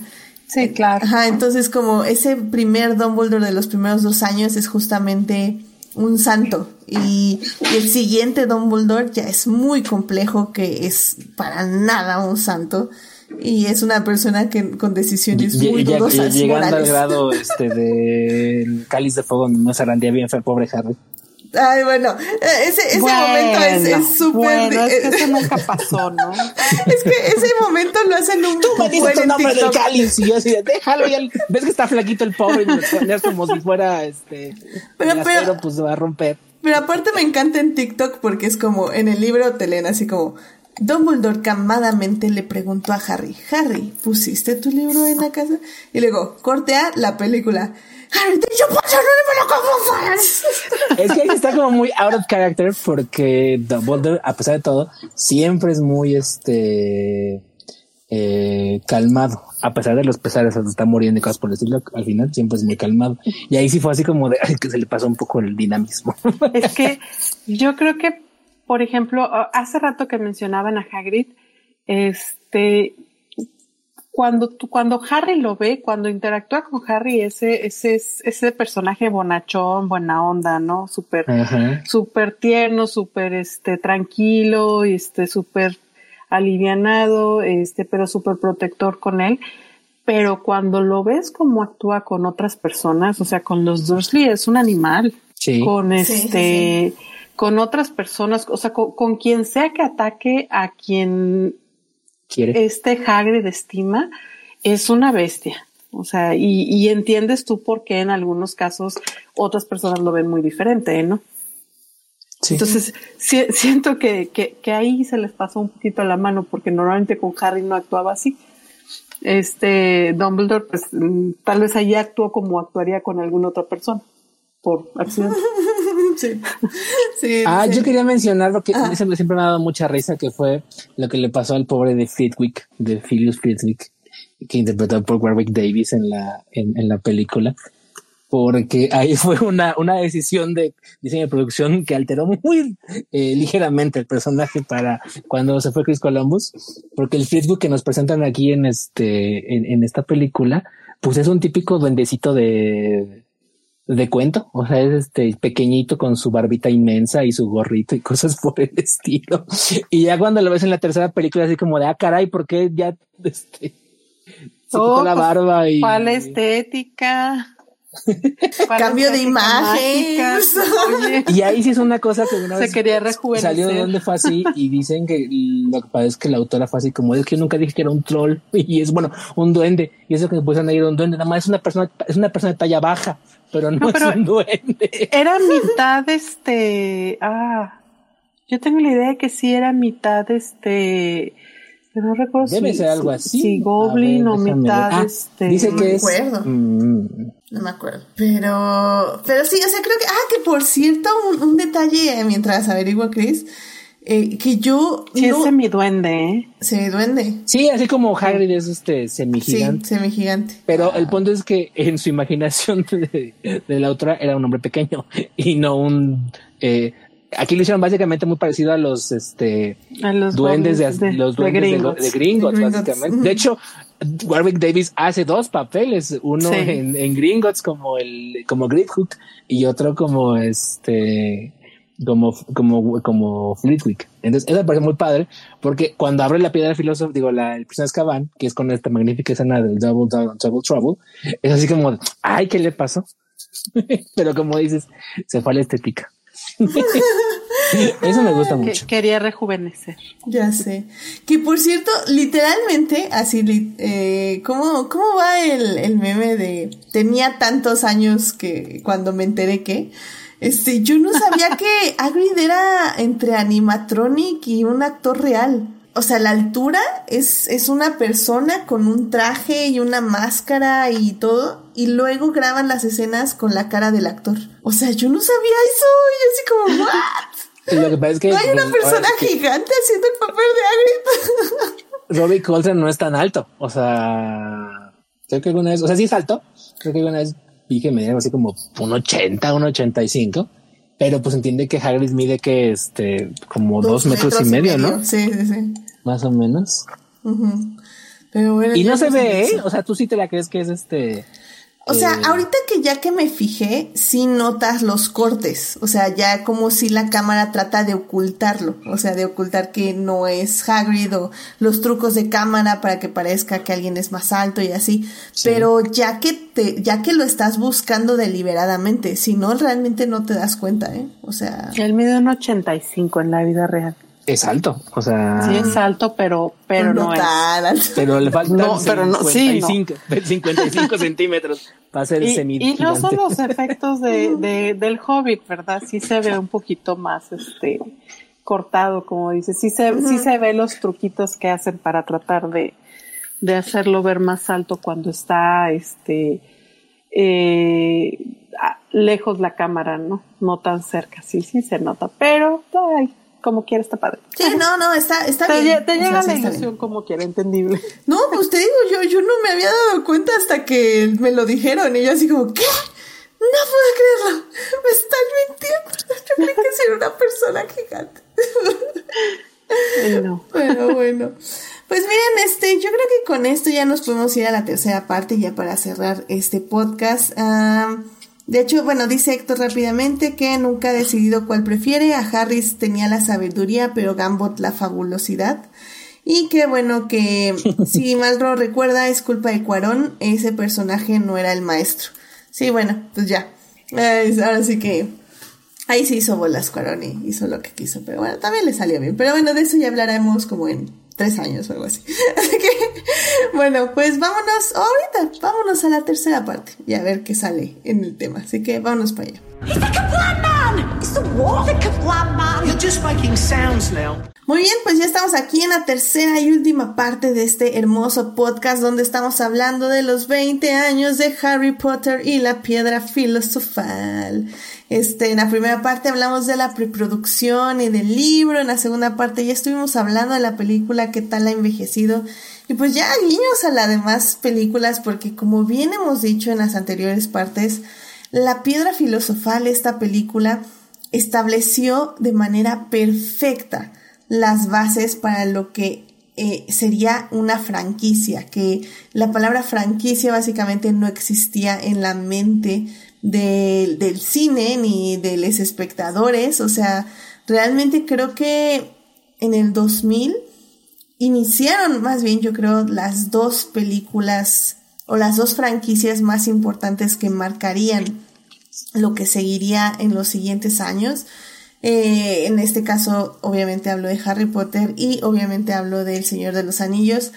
El Señor de los Anillos ya lo hablaremos más en diciembre, pero bueno, marcó sus propias pautas de una forma, pero Harry Potter definitivamente lo marcó tanto mostrándonos el crecimiento de sus personajes a través de los mismos actores, que, que bueno, también tuvieron una experiencia de vida definitivamente compleja, que creo que solo podría compararlo tal vez como, por ejemplo, con eh, los actores y actrices de Stranger Things, tal vez, algo así como que empiezan muy, muy pequeñas y, y les estamos viendo crecer poco a poco en las pantallas, o, o ya en fenómenos más como de series, efectivamente, donde, no sé, Mad Men, yo sé que vieron crecer unas varias actrices o los de, Americans tal vez. Eh, entonces creo que creo que fue interesante y creo que como ya bien estuvimos diciendo, eh, la piedra filosofal, Harry Potter y la piedra filosofal estableció perfectamente las bases desde el nivel de producción y desde el nivel de actuación, lo cual me parece increíble. Y, pues también me pareció como muy, o sea, ya hablando de la franquicia como tal, me pareció muy acertado que Chris Columbus dirigiera solo las primeras dos películas, porque sí creo que las primeras dos películas al menos son las que están más dirigidas para niñas, donde el universo te tiene que sorprender, donde el universo te tiene que absorber, donde el universo te tiene que, que, que abrumar, por decirlo de alguna forma. Y son las demás películas o los demás libros en este caso que ya se dedican 100% a los personajes y a su drama, ¿no? Y, y pues bueno, o sea, creo yo que la película en general marcó muchas formas en las que vemos, en que empezamos a ver también los libros. No sé si a usted les pasó, Jimena y Chris, este, que, que ya había, o sea, que cuando leían los libros ya no podían no imaginarse a Daniel Radcliffe o, ese tipo de ropa o ese tipo de diseño del, de, de Hogwarts. Tal vez las escaleras que se movían como que nunca pude meterlas bien en mi imaginación. Como que sí me quedé con las que yo tenía desde un inicio. Pero algunos detalles sí se fueron colando ahí, ¿eh? De las películas hacia cómo leía yo los libros. No sé si te pasó lo mismo, Chris. Sí, es lo que decía. O sea, ya se vuelve como la versión canónica en tu mente.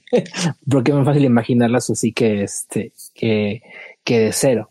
Entonces, sí pasa eso. a, a lo mejor había una que otro personaje que imaginaba un poquito diferente. Este, como por ejemplo este Lupin, este Ramos Lupin, yo sí lo imaginaba diferente. De hecho, con Ramos Lupin me pasa algo muy curioso. Yo lo imaginaba como a Gary Oldman, básicamente. O sea, como el personaje de Gary Oldman este, de Sirius. Y, entonces, y a Sirius lo imaginaba diferente también. Entonces, como que, ah, bueno, está bien.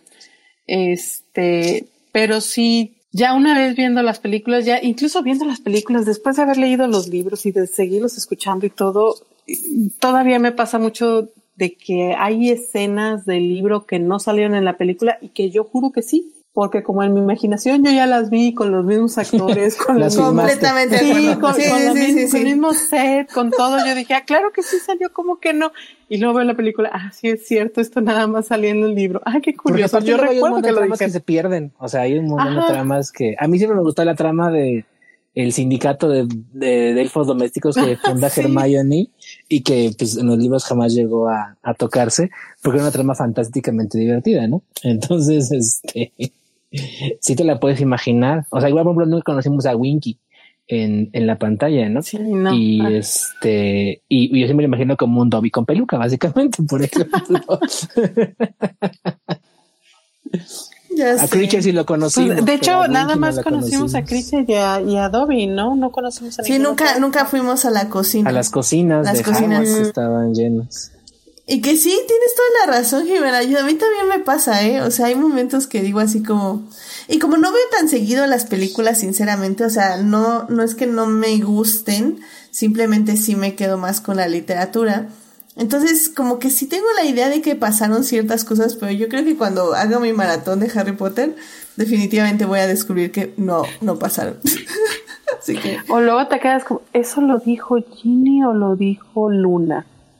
Mm, Ah, porque eh, me imagino en mi mente la escena donde Luna lo dijo y pues sí, Luna lo dijo, pero luego me lo imagino con Ginny y sí, también. Entonces, híjole, ¿cuál es la, cuál es la del libro y cuál es la de la película? Porque sí, o sea, el, el presupuesto y ahora sí que el, el set y los actores son los mismos en mi imaginación y, y, y tengo dudas de repente, pero sí. Y eso es lo que sí llega a pasar precisamente porque adoptamos tanto a estos personajes, porque el cast está maravilloso en general con, con los personajes que, que se consiguieron y que interpretaron cada papel, que lograron realmente darle vida al libro. La verdad, no hay, no hay otra forma de decirlo. La verdad que sí. Y también a mí lo que me gusta muchísimo de Harry Potter es que ya que vas analizando y que vas creciendo, creo que tanto como las películas como con los libros creo que ahí es indistinguible. Te vas dando cuenta de los plot holes, te vas dando cuenta de que los personajes, como ya estábamos diciendo al final de la segunda parte, ¿no? De que, pues tal vez Dumbledore sí tenía como demasiada preferencia por Harry, etc, etc. te vas dando cuenta de esas cosas y, y lo que me gustó mucho también es el fandom que se creó alrededor de, de la serie, de la franquicia de los libros, que fueron llenando estos huecos, eh, les fueron creando historia, les fueron creando contexto, les fueron creando pues más este relleno, por decirlo de alguna forma. Y, la verdad es que, o sea, independientemente de todo, sí creo que eh, ya sabemos que el autor no se puede separar de su obra y definitivamente Harry Potter no es la excepción.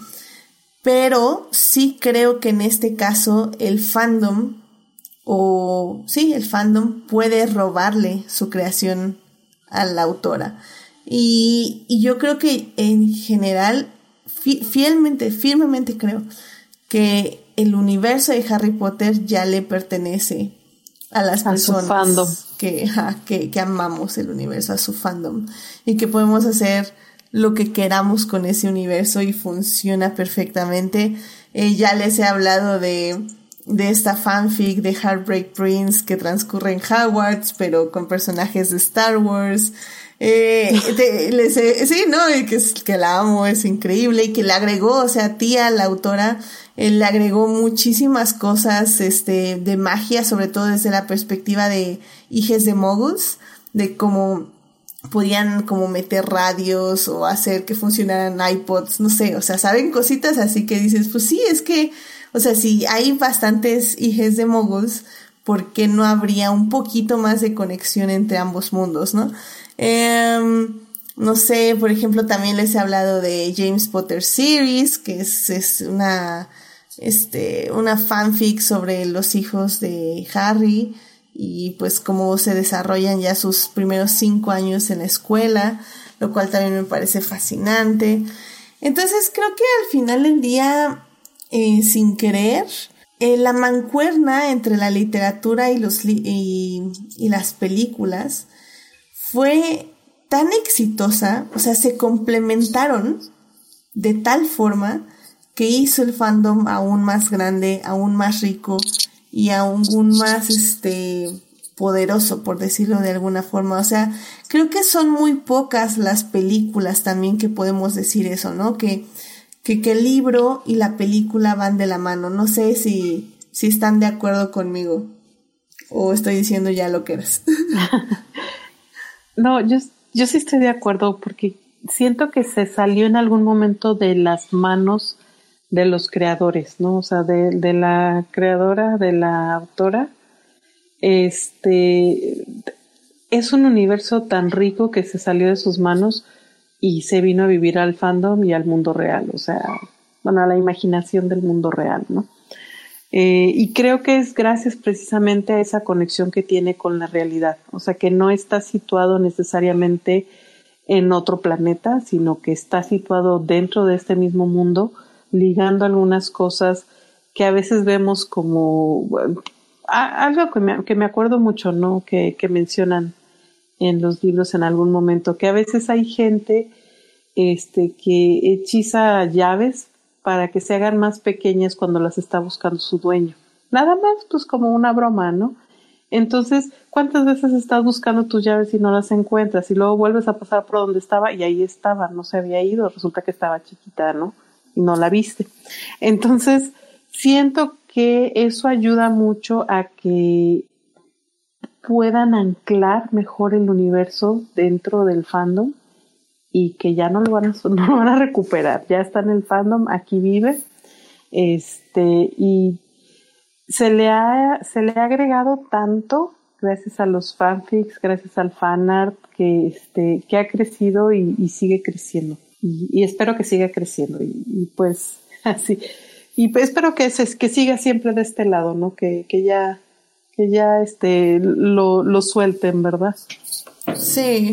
Que también me parece en general curioso porque, digo, por mucha fe que le quería haber tenido a las bestias fantásticas y dónde encontrarlas, eh, me parece muy curioso, o sea, que no hayan podido replicar. Eh, oh, no, no. O sea, Harry Potter no se puede replicar. O sea, el fenómeno en sí es, o sea, va a ser imposible si no es que algún día lo hace alguien, pero en este momento me parece imposible lograr el mismo fenómeno, ¿no? Pero, pero yo hubiera pensado que, que personas que estudian a su mercado, que en este caso son los fans de Harry Potter, podrían haber hecho algo mejor de, Fantastic Beasts y donde encontrarlas. Creo que el problema de esa franquicia o de lo que quería ser franquicia es que están, no, no encontraron el balance entre lo nuevo, lo viejo, la nostalgia y la reinvención. O sea, me parece como, como muy curioso, no sé, es que ya, ya todo lo que siguió después de Harry Potter es como, como que no ha salido bien. Y, y me parece bien raro porque yo veo muchas fanfics y he leído muchas fanfics y fanarts y cómics y así que lo han hecho demasiado bien. Entonces, como, Warner, ¿dónde estás buscando tu material? O sea, no, no entiendo qué está pasando, qué está pasando. No, es, es como raro, no sé. Sí, no, no, no tiene mucho sentido, la verdad, pero porque uno, uno pensaría, pues oye, si tienes el material, tienes a la fuente, vamos a desarrollar algo padre, este, basado en, para que sea precuela, para que sea secuela, para que lo, que quieras, ¿no? Una historia alterna. Y no, no se ha logrado. Sí, Entonces e, empiezan las teorías conspiracionales de si, si plagios o si qué situación hubo o si hubo alguien más involucrado, pero pues al final del día yo creo, yo creo que, no sé, no sé qué creo, la verdad. Sí, es, es curioso, es, es, es una situación extraña que no se haya logrado no necesariamente replicar, pero que no se haya logrado continuar con, con ese mundo de una manera exitosa en, en Bestias, por lo pronto. Ni en, ni en la cosa esa que fue Child, ni, Ay, no, no. Ni otros, ni otros. No, no, no, no, no, esas, cosas ni, ni me quiero acordar, sinceramente. Nada, de repente como que empiezo a tener flashbacks de guerra y digo, Dios, no, no, no, no, no, no, bórralos, bórralos. Nunca pasó. Nunca, nunca pasó, pasó, nunca pasó. Y pues bueno, en el chat está, está Tania, Tania, hola, este, ahí comentando y dice, bueno, quizás en 20 años sí puedes volver a pegarle a la idea del internado sobrenatural o quizá Wunder King Kurt se consigue una adaptación fuera del webcomic y estalla su mega fama. Se, va, se vale soñar. Pues sí, o sea, creo que, creo que ese es el asunto. O sea, existe material. El punto es cómo, o sea, por eso también me parece tan extraordinario, porque recordemos que Chris Columbus también dirige o quiso iniciar la adaptación del universo de Percy Jackson que yo también sé que aquí Jimena es súper fan. Super fan. Pero es que y no pudo. No sé qué rayos hicieron. Ajá. O sea, definitivamente no. O sea, no. Entonces, es que ahí hizo todo lo que Spielberg quería hacer con este. Harry sí, básicamente. O sea, como que no le tenía el mismo amor al libro, ¿no? A la franquicia. Bueno, a la saga. Pues lo que pasa es que es, ahí es complicado porque ahí ya lo que le pasó a los estudios fue que empezaron a buscar ya de manera consciente el siguiente Harry Potter. Entonces eso les mete presiones a los estudios y a los directores distintas, porque hay como que expectativas y como que ideas y cosas por el estilo. Creo que lo más cercano a algo que pudo haber sido el siguiente Harry Potter, por ejemplo, fue cuando las crónicas de Narnia. El problema es que era una franquicia mucho más, bueno, una saga mucho más inconsistente que, que Harry Potter. Pero pues lo que fue Eragon, lo que fue este eh, Percy Jackson. Eragon, ufa, uy, Eragon. Lo que fue la brújula dorada cuando se hizo en cine. Todas esas se intentaron hacer como el siguiente este, Harry Potter. Y, y bueno, ya si nos vamos a extensión como tal, pues también Crepúsculo, Divergente, los Juegos del Hambre, que tuvieron más éxito, también se intentaron replicar en este modelo de, de negocios. Y yo creo que funcionaban porque eran mucho menos ambiciosas a final de cuentas. Eh, y no eran realmente fantásticas, eran más en el género de, de, romance y cosas por el estilo. Este, 50 sombras de Grey y cosas por el estilo. Pero, es que, pues ahora sí que, que el rayo golpee dos veces en un lugar, pues es difícil, no se, no se logra tan fácil. E incluso hasta la misma, este, en la misma franquicia, ¿no? O sea, aparte ahí yo creo que ahí como estudio, pues debes ponderar también que una cosa es lo que quieren los fans, que los fans no siempre este, van a tener toda la, toda la razón o toda la, todo el buen gusto probablemente respecto a hacer un producto que le que sea apelable a toda la audiencia en general, no únicamente al fandom más este más fuerte, ¿no? O más fiel. Es complicado, es un balance y, y, y, y, lo puedo ver en cualquier franquicia que quieras, que siempre hay misfires y este y, y, y, aciertos, ¿no? Digo, para que nos vamos más lejos, ahí está Star Wars, por ejemplo, ¿no? ¿Por qué tenías que ir ahí? ¿Por qué tenías que ir ahí? Porque es un ejemplo perfecto de cómo, o sea, incluso sacándolo de, de, de su creador, es difícil mantener una consistencia y es difícil mantener algo que le guste a los fans nuevos, a los fans viejos, a los espectadores casuales, que cumpla las expectativas comerciales del estudio y, y aparte pues Warner, si Dios la bendiga, pues corrió a la persona que se encargó del ejecutivo que llevó a cargo este Harry Potter y este y el Señor Anillos y los que siguieron después, pues por eso estamos donde estamos, ¿no? Entonces, este, yo lo que es eso, es difícil que el, el, el, el, el, el trueno caiga dos veces en el mismo lugar. Entonces, este, incluso a, a nivel de expandir la franquicia, eh, yo veo difícil que algo logre llegar a ese nivel que tuvo en su principio. Por eso yo jamás tuve la expectativa de que veces fantásticas o el legado maldito fueran a hacer este lo mismo que fue en su momento la saga original, porque ya es pedirle al, a la autora que expanda lo que ya su cabeza le dio para una historia cerrada, ¿no? Por así decirlo. Y, y abrirlo, pues es este también dejarlo en, la incertidumbre, ¿no? Como lo que decía de, Star Wars o cosas por el estilo. Entonces, este, yo creo que lo que hay que tomar es la postura de que aceptar todo lo que venga y pues ya irlo poniendo en su justa dimensión, según vaya siendo, funcionando o no. Porque es difícil, no es tan fácil este, volver a capturar el éxito. Mi consejo para Warner, sinceramente, y para Disney también, es que dejen de escuchar a los fans.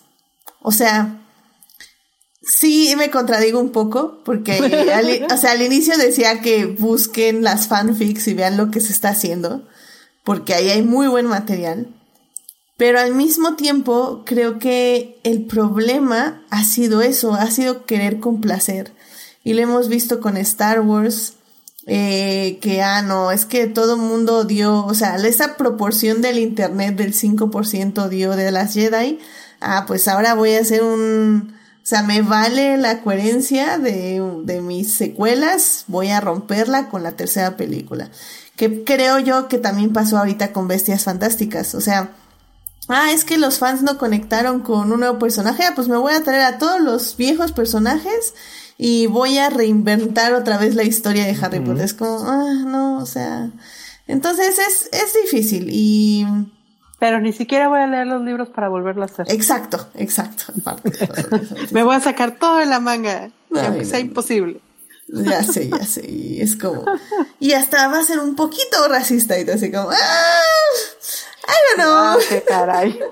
Ay, caray, esto, esto está un poco raro, pero bueno. Este. No, no, así no se puede. Sí, así no se puede. Entonces, pues ya, pues ya veremos. Creo que ahí, y, y, lo que yo quería hablar en este, en este punto, es que, bueno, si ya además como colofona eso, los fandoms son terriblemente tóxicos. En general, cualquier fandom es tóxico. Este, y conforme pasan los años se van haciendo más tóxicos porque ahí les, les está dando el síndrome del abuelo rata de donde nada les gusta. Pero lo que yo rescataría de todo esto es que la importancia que tuvo Harry Potter y que es lo que me ha dado mucho gusto ya verlo ya en, forma es cómo inspiró a muchísima gente a crear. O sea, el hecho, el primer punto que los inspiró fue a leer que todo el mundo decía que ya nadie leía en los noventas y que la gente que leyera cada vez menos y, y, el tropo común es decir que Harry Potter le dio a una generación y probablemente a, a, subsecuentes el gusto de leer, ¿no? Lo cual creo que tiene cierta validez y cierta, cierta razón. Pero también lo que me ha parecido muy padre es cómo impulsó a muchos, eh, a muchas personas a volverse creadores y a crear sus propios mundos. Y eso lo veo porque ya actualmente me gusta mucho leer este novelas de young adult, o sea, jóvenes, este, lo que le llaman este jóvenes adultos, creo que es el género en español. Y muchos de ellos pues, son autores que tienen mi edad, más o menos, o sea, tienen 30, 35 años. Y, y algo que me he dado cuenta es que es omnipresente que en todos ellos hay muchas referencias directas e indirectas a Harry Potter, porque fueron parte importante de su crecimiento y de su inspiración para volverse autores, para volverse escritores. Entonces, este, puede buscar autores de cualquier tipo de género, de, obviamente de fantasía, pero de ciencia ficción, de romance y cosas por el estilo. Eh, y vas a encontrar que parte de su, lo que les formó como creativos y como este, escritores, eh, es, fue Harry Potter. Entonces, eso me parece padrísimo porque te habla de que es una creación, es una, eh, es una franquicia de la que no solamente se pueden apoderar a este nivel que hablábamos de fan, de, de crear fanfic y de crear fanart y cosas por eso, sino de crear, de, de, empoderarte para volverte un creador y crear tus propias historias, tus propios mundos, tus propios personajes. Y que se, volverte tan bueno o, o, o tan, tan, tan, tan, tan, tan, tan, tan, tan sólido en ello que te permita volverte un escritor profesional y publicar y que te publiquen y cosas por el estilo. Entonces, eso me parece que es como que la influencia más eh, perdurable que tendrá eh, Harry Potter en los años por venir, cómo influye, cómo influye y cómo está influyendo a, a nivel creativo eh, en, el, en, en, la literatura y en, en, el entretenimiento en general. Efectivamente, por eso cuando les digo que Les Rey los ya están publicando, es porque ya estamos publicando. Bueno, yo no, pero ya están publicando. y bueno, pues ya, sin nada, ya para cerrar, porque en serio que ya, ya creo que estoy en menos punto cero por ciento de pila. Este. Es que necesitas un charm de estamina. Sí, definitivamente. a ver, dice, dice Tania, dice, es que no saben a qué fans hacerles caso. Héctor dice, Star Wars es el ejemplo vivo de de lo que es estar escuchando a sus fans durante 40 años. Y Tania dice otra vez, así que dado que no saben a qué fans, fans hacerles caso, mejor que tengan una visión de que, eh, uh, mejor que tengan una visión de que quieren lograr en lugar de andar llenando a quienes quieren que te quieran. Sí, sí.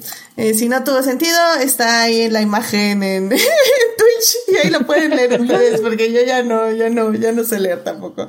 Pero bueno, eh, ya para terminar este, este bonito programa, eh, ¿por qué nuestro público tiene que ir a revisar de nuevo Harry Potter y la piedra filosofal? ¿El libro o la película? Perdón, la película. La película en HBO Max está la película. Yo creo porque este ahorita como todo es parte de la cultura pop, este es parte de la historia del cine, como mencionaban es parte de cómo nacieron eh, las franquicias o las este sí las franquicias que van este dedicadas a, a, lanzar más de una película, pero eh, también vemos el nacimiento de Emma Watson, Danny Radcliffe, Rupert Green como actores, este, también vemos esa convivencia entre la experiencia y la inexperiencia, por así que no, no veo otra forma de decirlo, este, en donde se conjuga y sale un, un producto muy bonito. O sea, la madurez con la, con la, con la infancia, la verdad es que eh, se hace un producto muy bonito tiene mucha nostalgia para mí, como mencioné, este era la época en, donde estaban mis hijas muy pequeñitas, este, y al mismo tiempo pues tiene mucha magia, ¿no? Y es, es esa magia de la, que, que, siempre acompaña a la infancia, ¿no? Entonces, es la forma como yo la relaciono, ¿verdad? También. Este, tiene una buena historia, es, es una película interesante, es una película divertida, Esta es toda una saga, está más enfocada primero a los niños al principio, este, a los, a los niños, perdón, este, y poco a poco ya va creciendo con ellos, este, para hacer una película para adolescentes y adultos, está muy, muy padre, es de aventura, es de, este, camaradería, y eh, vale mucho la pena, vale mucho la pena como parte de, también de la cultura pop.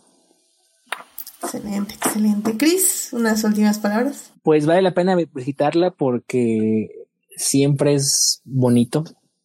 Eh, eh, eh, el pasado es como el espejo de Oasis. Es una cosa, es un a la que podemos recurrir para volver a, para sentirnos bien, para recordar quiénes éramos hace 20 años, dónde estábamos, qué estábamos haciendo, qué nos movía, qué nos ilusionaba, qué nos emocionaba y dónde estamos actualmente y, y darnos cuenta de cómo hemos crecido, de cómo hemos cambiado, de cómo hemos evolucionado, mejorado o empeorado en su caso, según sea el caso. Les digo que es como el espejo de veces porque tampoco hay que quedarnos mucho viéndolo, no hay que clavarnos en el pasado, pero siempre es padre un poco de nostalgia porque es un poco de confort y un poco de, eh, de, de, tranquilidad. Y eso creo que es lo que hoy puede aportar Harry Potter y la piedra filosofal a quien la vivió hace 10, 20, 15 años y van a encontrar una película que sigue siendo probablemente se vea más cansada y se vea más corrida en terracería como el clásico, pero que sigue conservando mucho de la esencia y de la magia y de el amor con el que fue hecha y con el que fue creada y que hasta la fecha eso que la hizo tan especial se mantiene a final de cuentas. Y ya si son nuevos este espectadores que nunca vieron la película o se la presentan a nuevas generaciones, pues también a ver cuál es el experimento que tiene, ¿no? Yo creo que la película sí conserva cierta vigencia y cierto atractivo para, para las personas más jóvenes porque eh, es parte, como decía Jimena, de la cultura pop,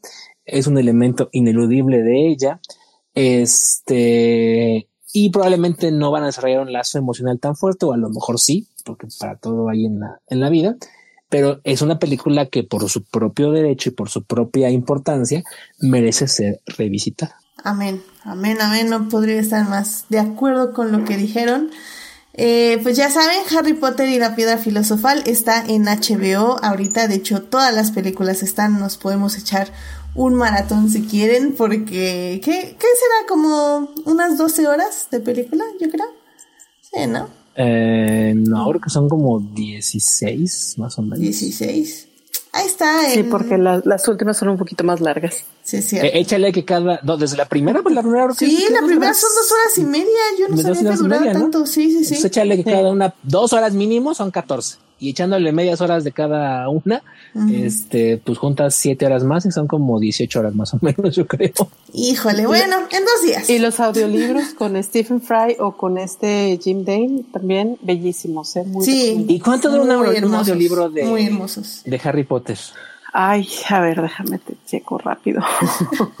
no, pero, pero sí, yo también recomiendo mucho los audiolibros. Este, son muy bonitos, están muy, muy bien narrados. Y de hecho ahora que si no les da tiempo de releer los libros, la verdad es que valen muchísimo la pena escucharlos por ahí. Y hasta tuvieron en la pandemia o antes de la pandemia un evento donde artistas y ah, bueno, sí. los actores, etc. leyeron eh, capítulos, capítulos de. ¿no? Que tal vez no lo recomiendo tanto porque pues no son personas profesionales de lectura de audiolibros, aunque sí son actores, no, no se dedican a leer audiolibros, entonces algunos le echan más ganas que otras, eh, que otros, pero, pero bueno, los de Stephen Fry son buenísimos, o sea, en serio, 10 de 10 recomiendo. Y pues ya saben, si no, en dos días nos echamos un maratón de Harry Potter, así para llevarnos a leve, ¿no? Y es que ambos, ¿no? Tanto Stephen como este Jim Dale son de los que te hacen las voces, te sí. hacen este...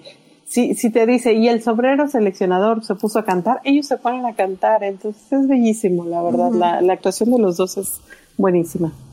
Exacto. Mira, son exacto. 19 horas y 40 minutos. ¿El primer libro? Para un no, o sea, no, no, no, que me refiero a que ah, las si películas. Las ocho películas, Ajá. te tomará 19 horas y 40 minutos, porque son 1180 ah. minutos. En dos días, si nos dividimos así el maratón en dos días, está perfecto, si da tiempo de comer, de estirar las hoy piernas. Hoy a las 4 de la mañana, la acabas a las 11.40 de la noche. Perfecto. Ok. No, no, no, mira, o sea, yo, o sea, mis maratones me gusta tener una hora de estirar piernas, comer sin ver película, o sea, ya saben. Entonces yo dividiría un maratón de Harry Potter en dos días, tranquilos así, y las van a ver bien y las van a disfrutar, así que va a estar padre. Yo sí nunca sirve para eso, yo me aventé de una por día. no aguanto dos. Wow. No, no, yo sí. Bring me my marathons. Yo, yo corro maratones y veo maratones de películas. Hago las dos cosas. bueno, hacía porque esta pandemia no he corrido nada, pero bueno. En fin, bueno, pues ya, ya, por favor, que, que yo creo que ya nada más estoy delirando y por eso estoy haciendo un programa más largo, más largo, más largo. Así que ya, terminemos este hermoso programa. Vayan a ver Harry Potter y la piedra filosofal a HBO y todas las películas que siguen también. ¿Por qué no? ¿Por qué? Y a Cinépolis. Ah, sí, y a Cinépolis porque eh, esta semana Cinépolis va a estrenar la película justamente para festejar sus 20 años de haberse estrenado. Así que pues la pueden ir a ver hasta el cine a ver qué versión traen. Si van al cine avísenos si traen este una versión más restaurada o algo más bonito. No creo, pero bueno. Según Cinépolis, eh, es una versión extendida porque trae este probablemente las escenas eliminadas integradas en la en la película y si mal no me acuerdo prometían algo así como que va a tener entrevistas una cosa por el estilo Ahí está, perfecto. Pues ahí está, está, está padre. La verdad estoy que qué bueno que le ponen extras y todo, así que justo para animar a la gente que vaya a verla. Y dice Héctor que, o sea, es básicamente ver Dune. Sí, entonces yo creo que pueden ir a ver Dune de nuevo y luego ver Harry Potter y la piedra filosofal. Creo que es un buen combo y, y se complementan ambas películas. No me pregunten por qué, pero creo en este momento... creo que Héctor se refiere a que Dune dura 19 horas con este 40 minutos No, porque en este podcast no hay hate para Dune. Dune es una película perfecta. Entonces, y hagan de cuenta que es como si nada más llegáramos a la parte en la que Harry llega a Gringotts y apenas ahí nos quedaría no, no, no. En este podcast no hay hate para Dune. Y como no he escuchado el de crónicas y todavía no sé las posturas de cada miembro del podcast, voy a decir que todas las personas amaron Dune y no me importa. En la original salía Sting. Sí, sí. Dator super random. Sí, efectivamente, efectivamente. Pero bueno, ya, ya, por favor, ya que ya no puedo más con mi vida. Muchísimas gracias por venir, Jimena y Cris. Este, se los agradezco muchísimo. Christopher, muchas gracias por venir. ¿Dónde te puede encontrar nuestro público? Gracias siempre por la invitación. Siempre es un placer estar aquí este, eh, de vuelta en, en Edictia Visual. Muchas gracias, Edith. Eh, también pueden encontrar en Twitter como at CristoVM, C-H-R-I-S-T-O-V-M. Y me pueden escuchar los jueves en Crónicas del Multiverso. Este, la semana pasada hablamos de Dune, como lo acaba de decir Edith. Y esta semana creo que hablaremos de Free Guy con Ryan Reynolds. Entonces ya estamos de vuelta y los esperamos.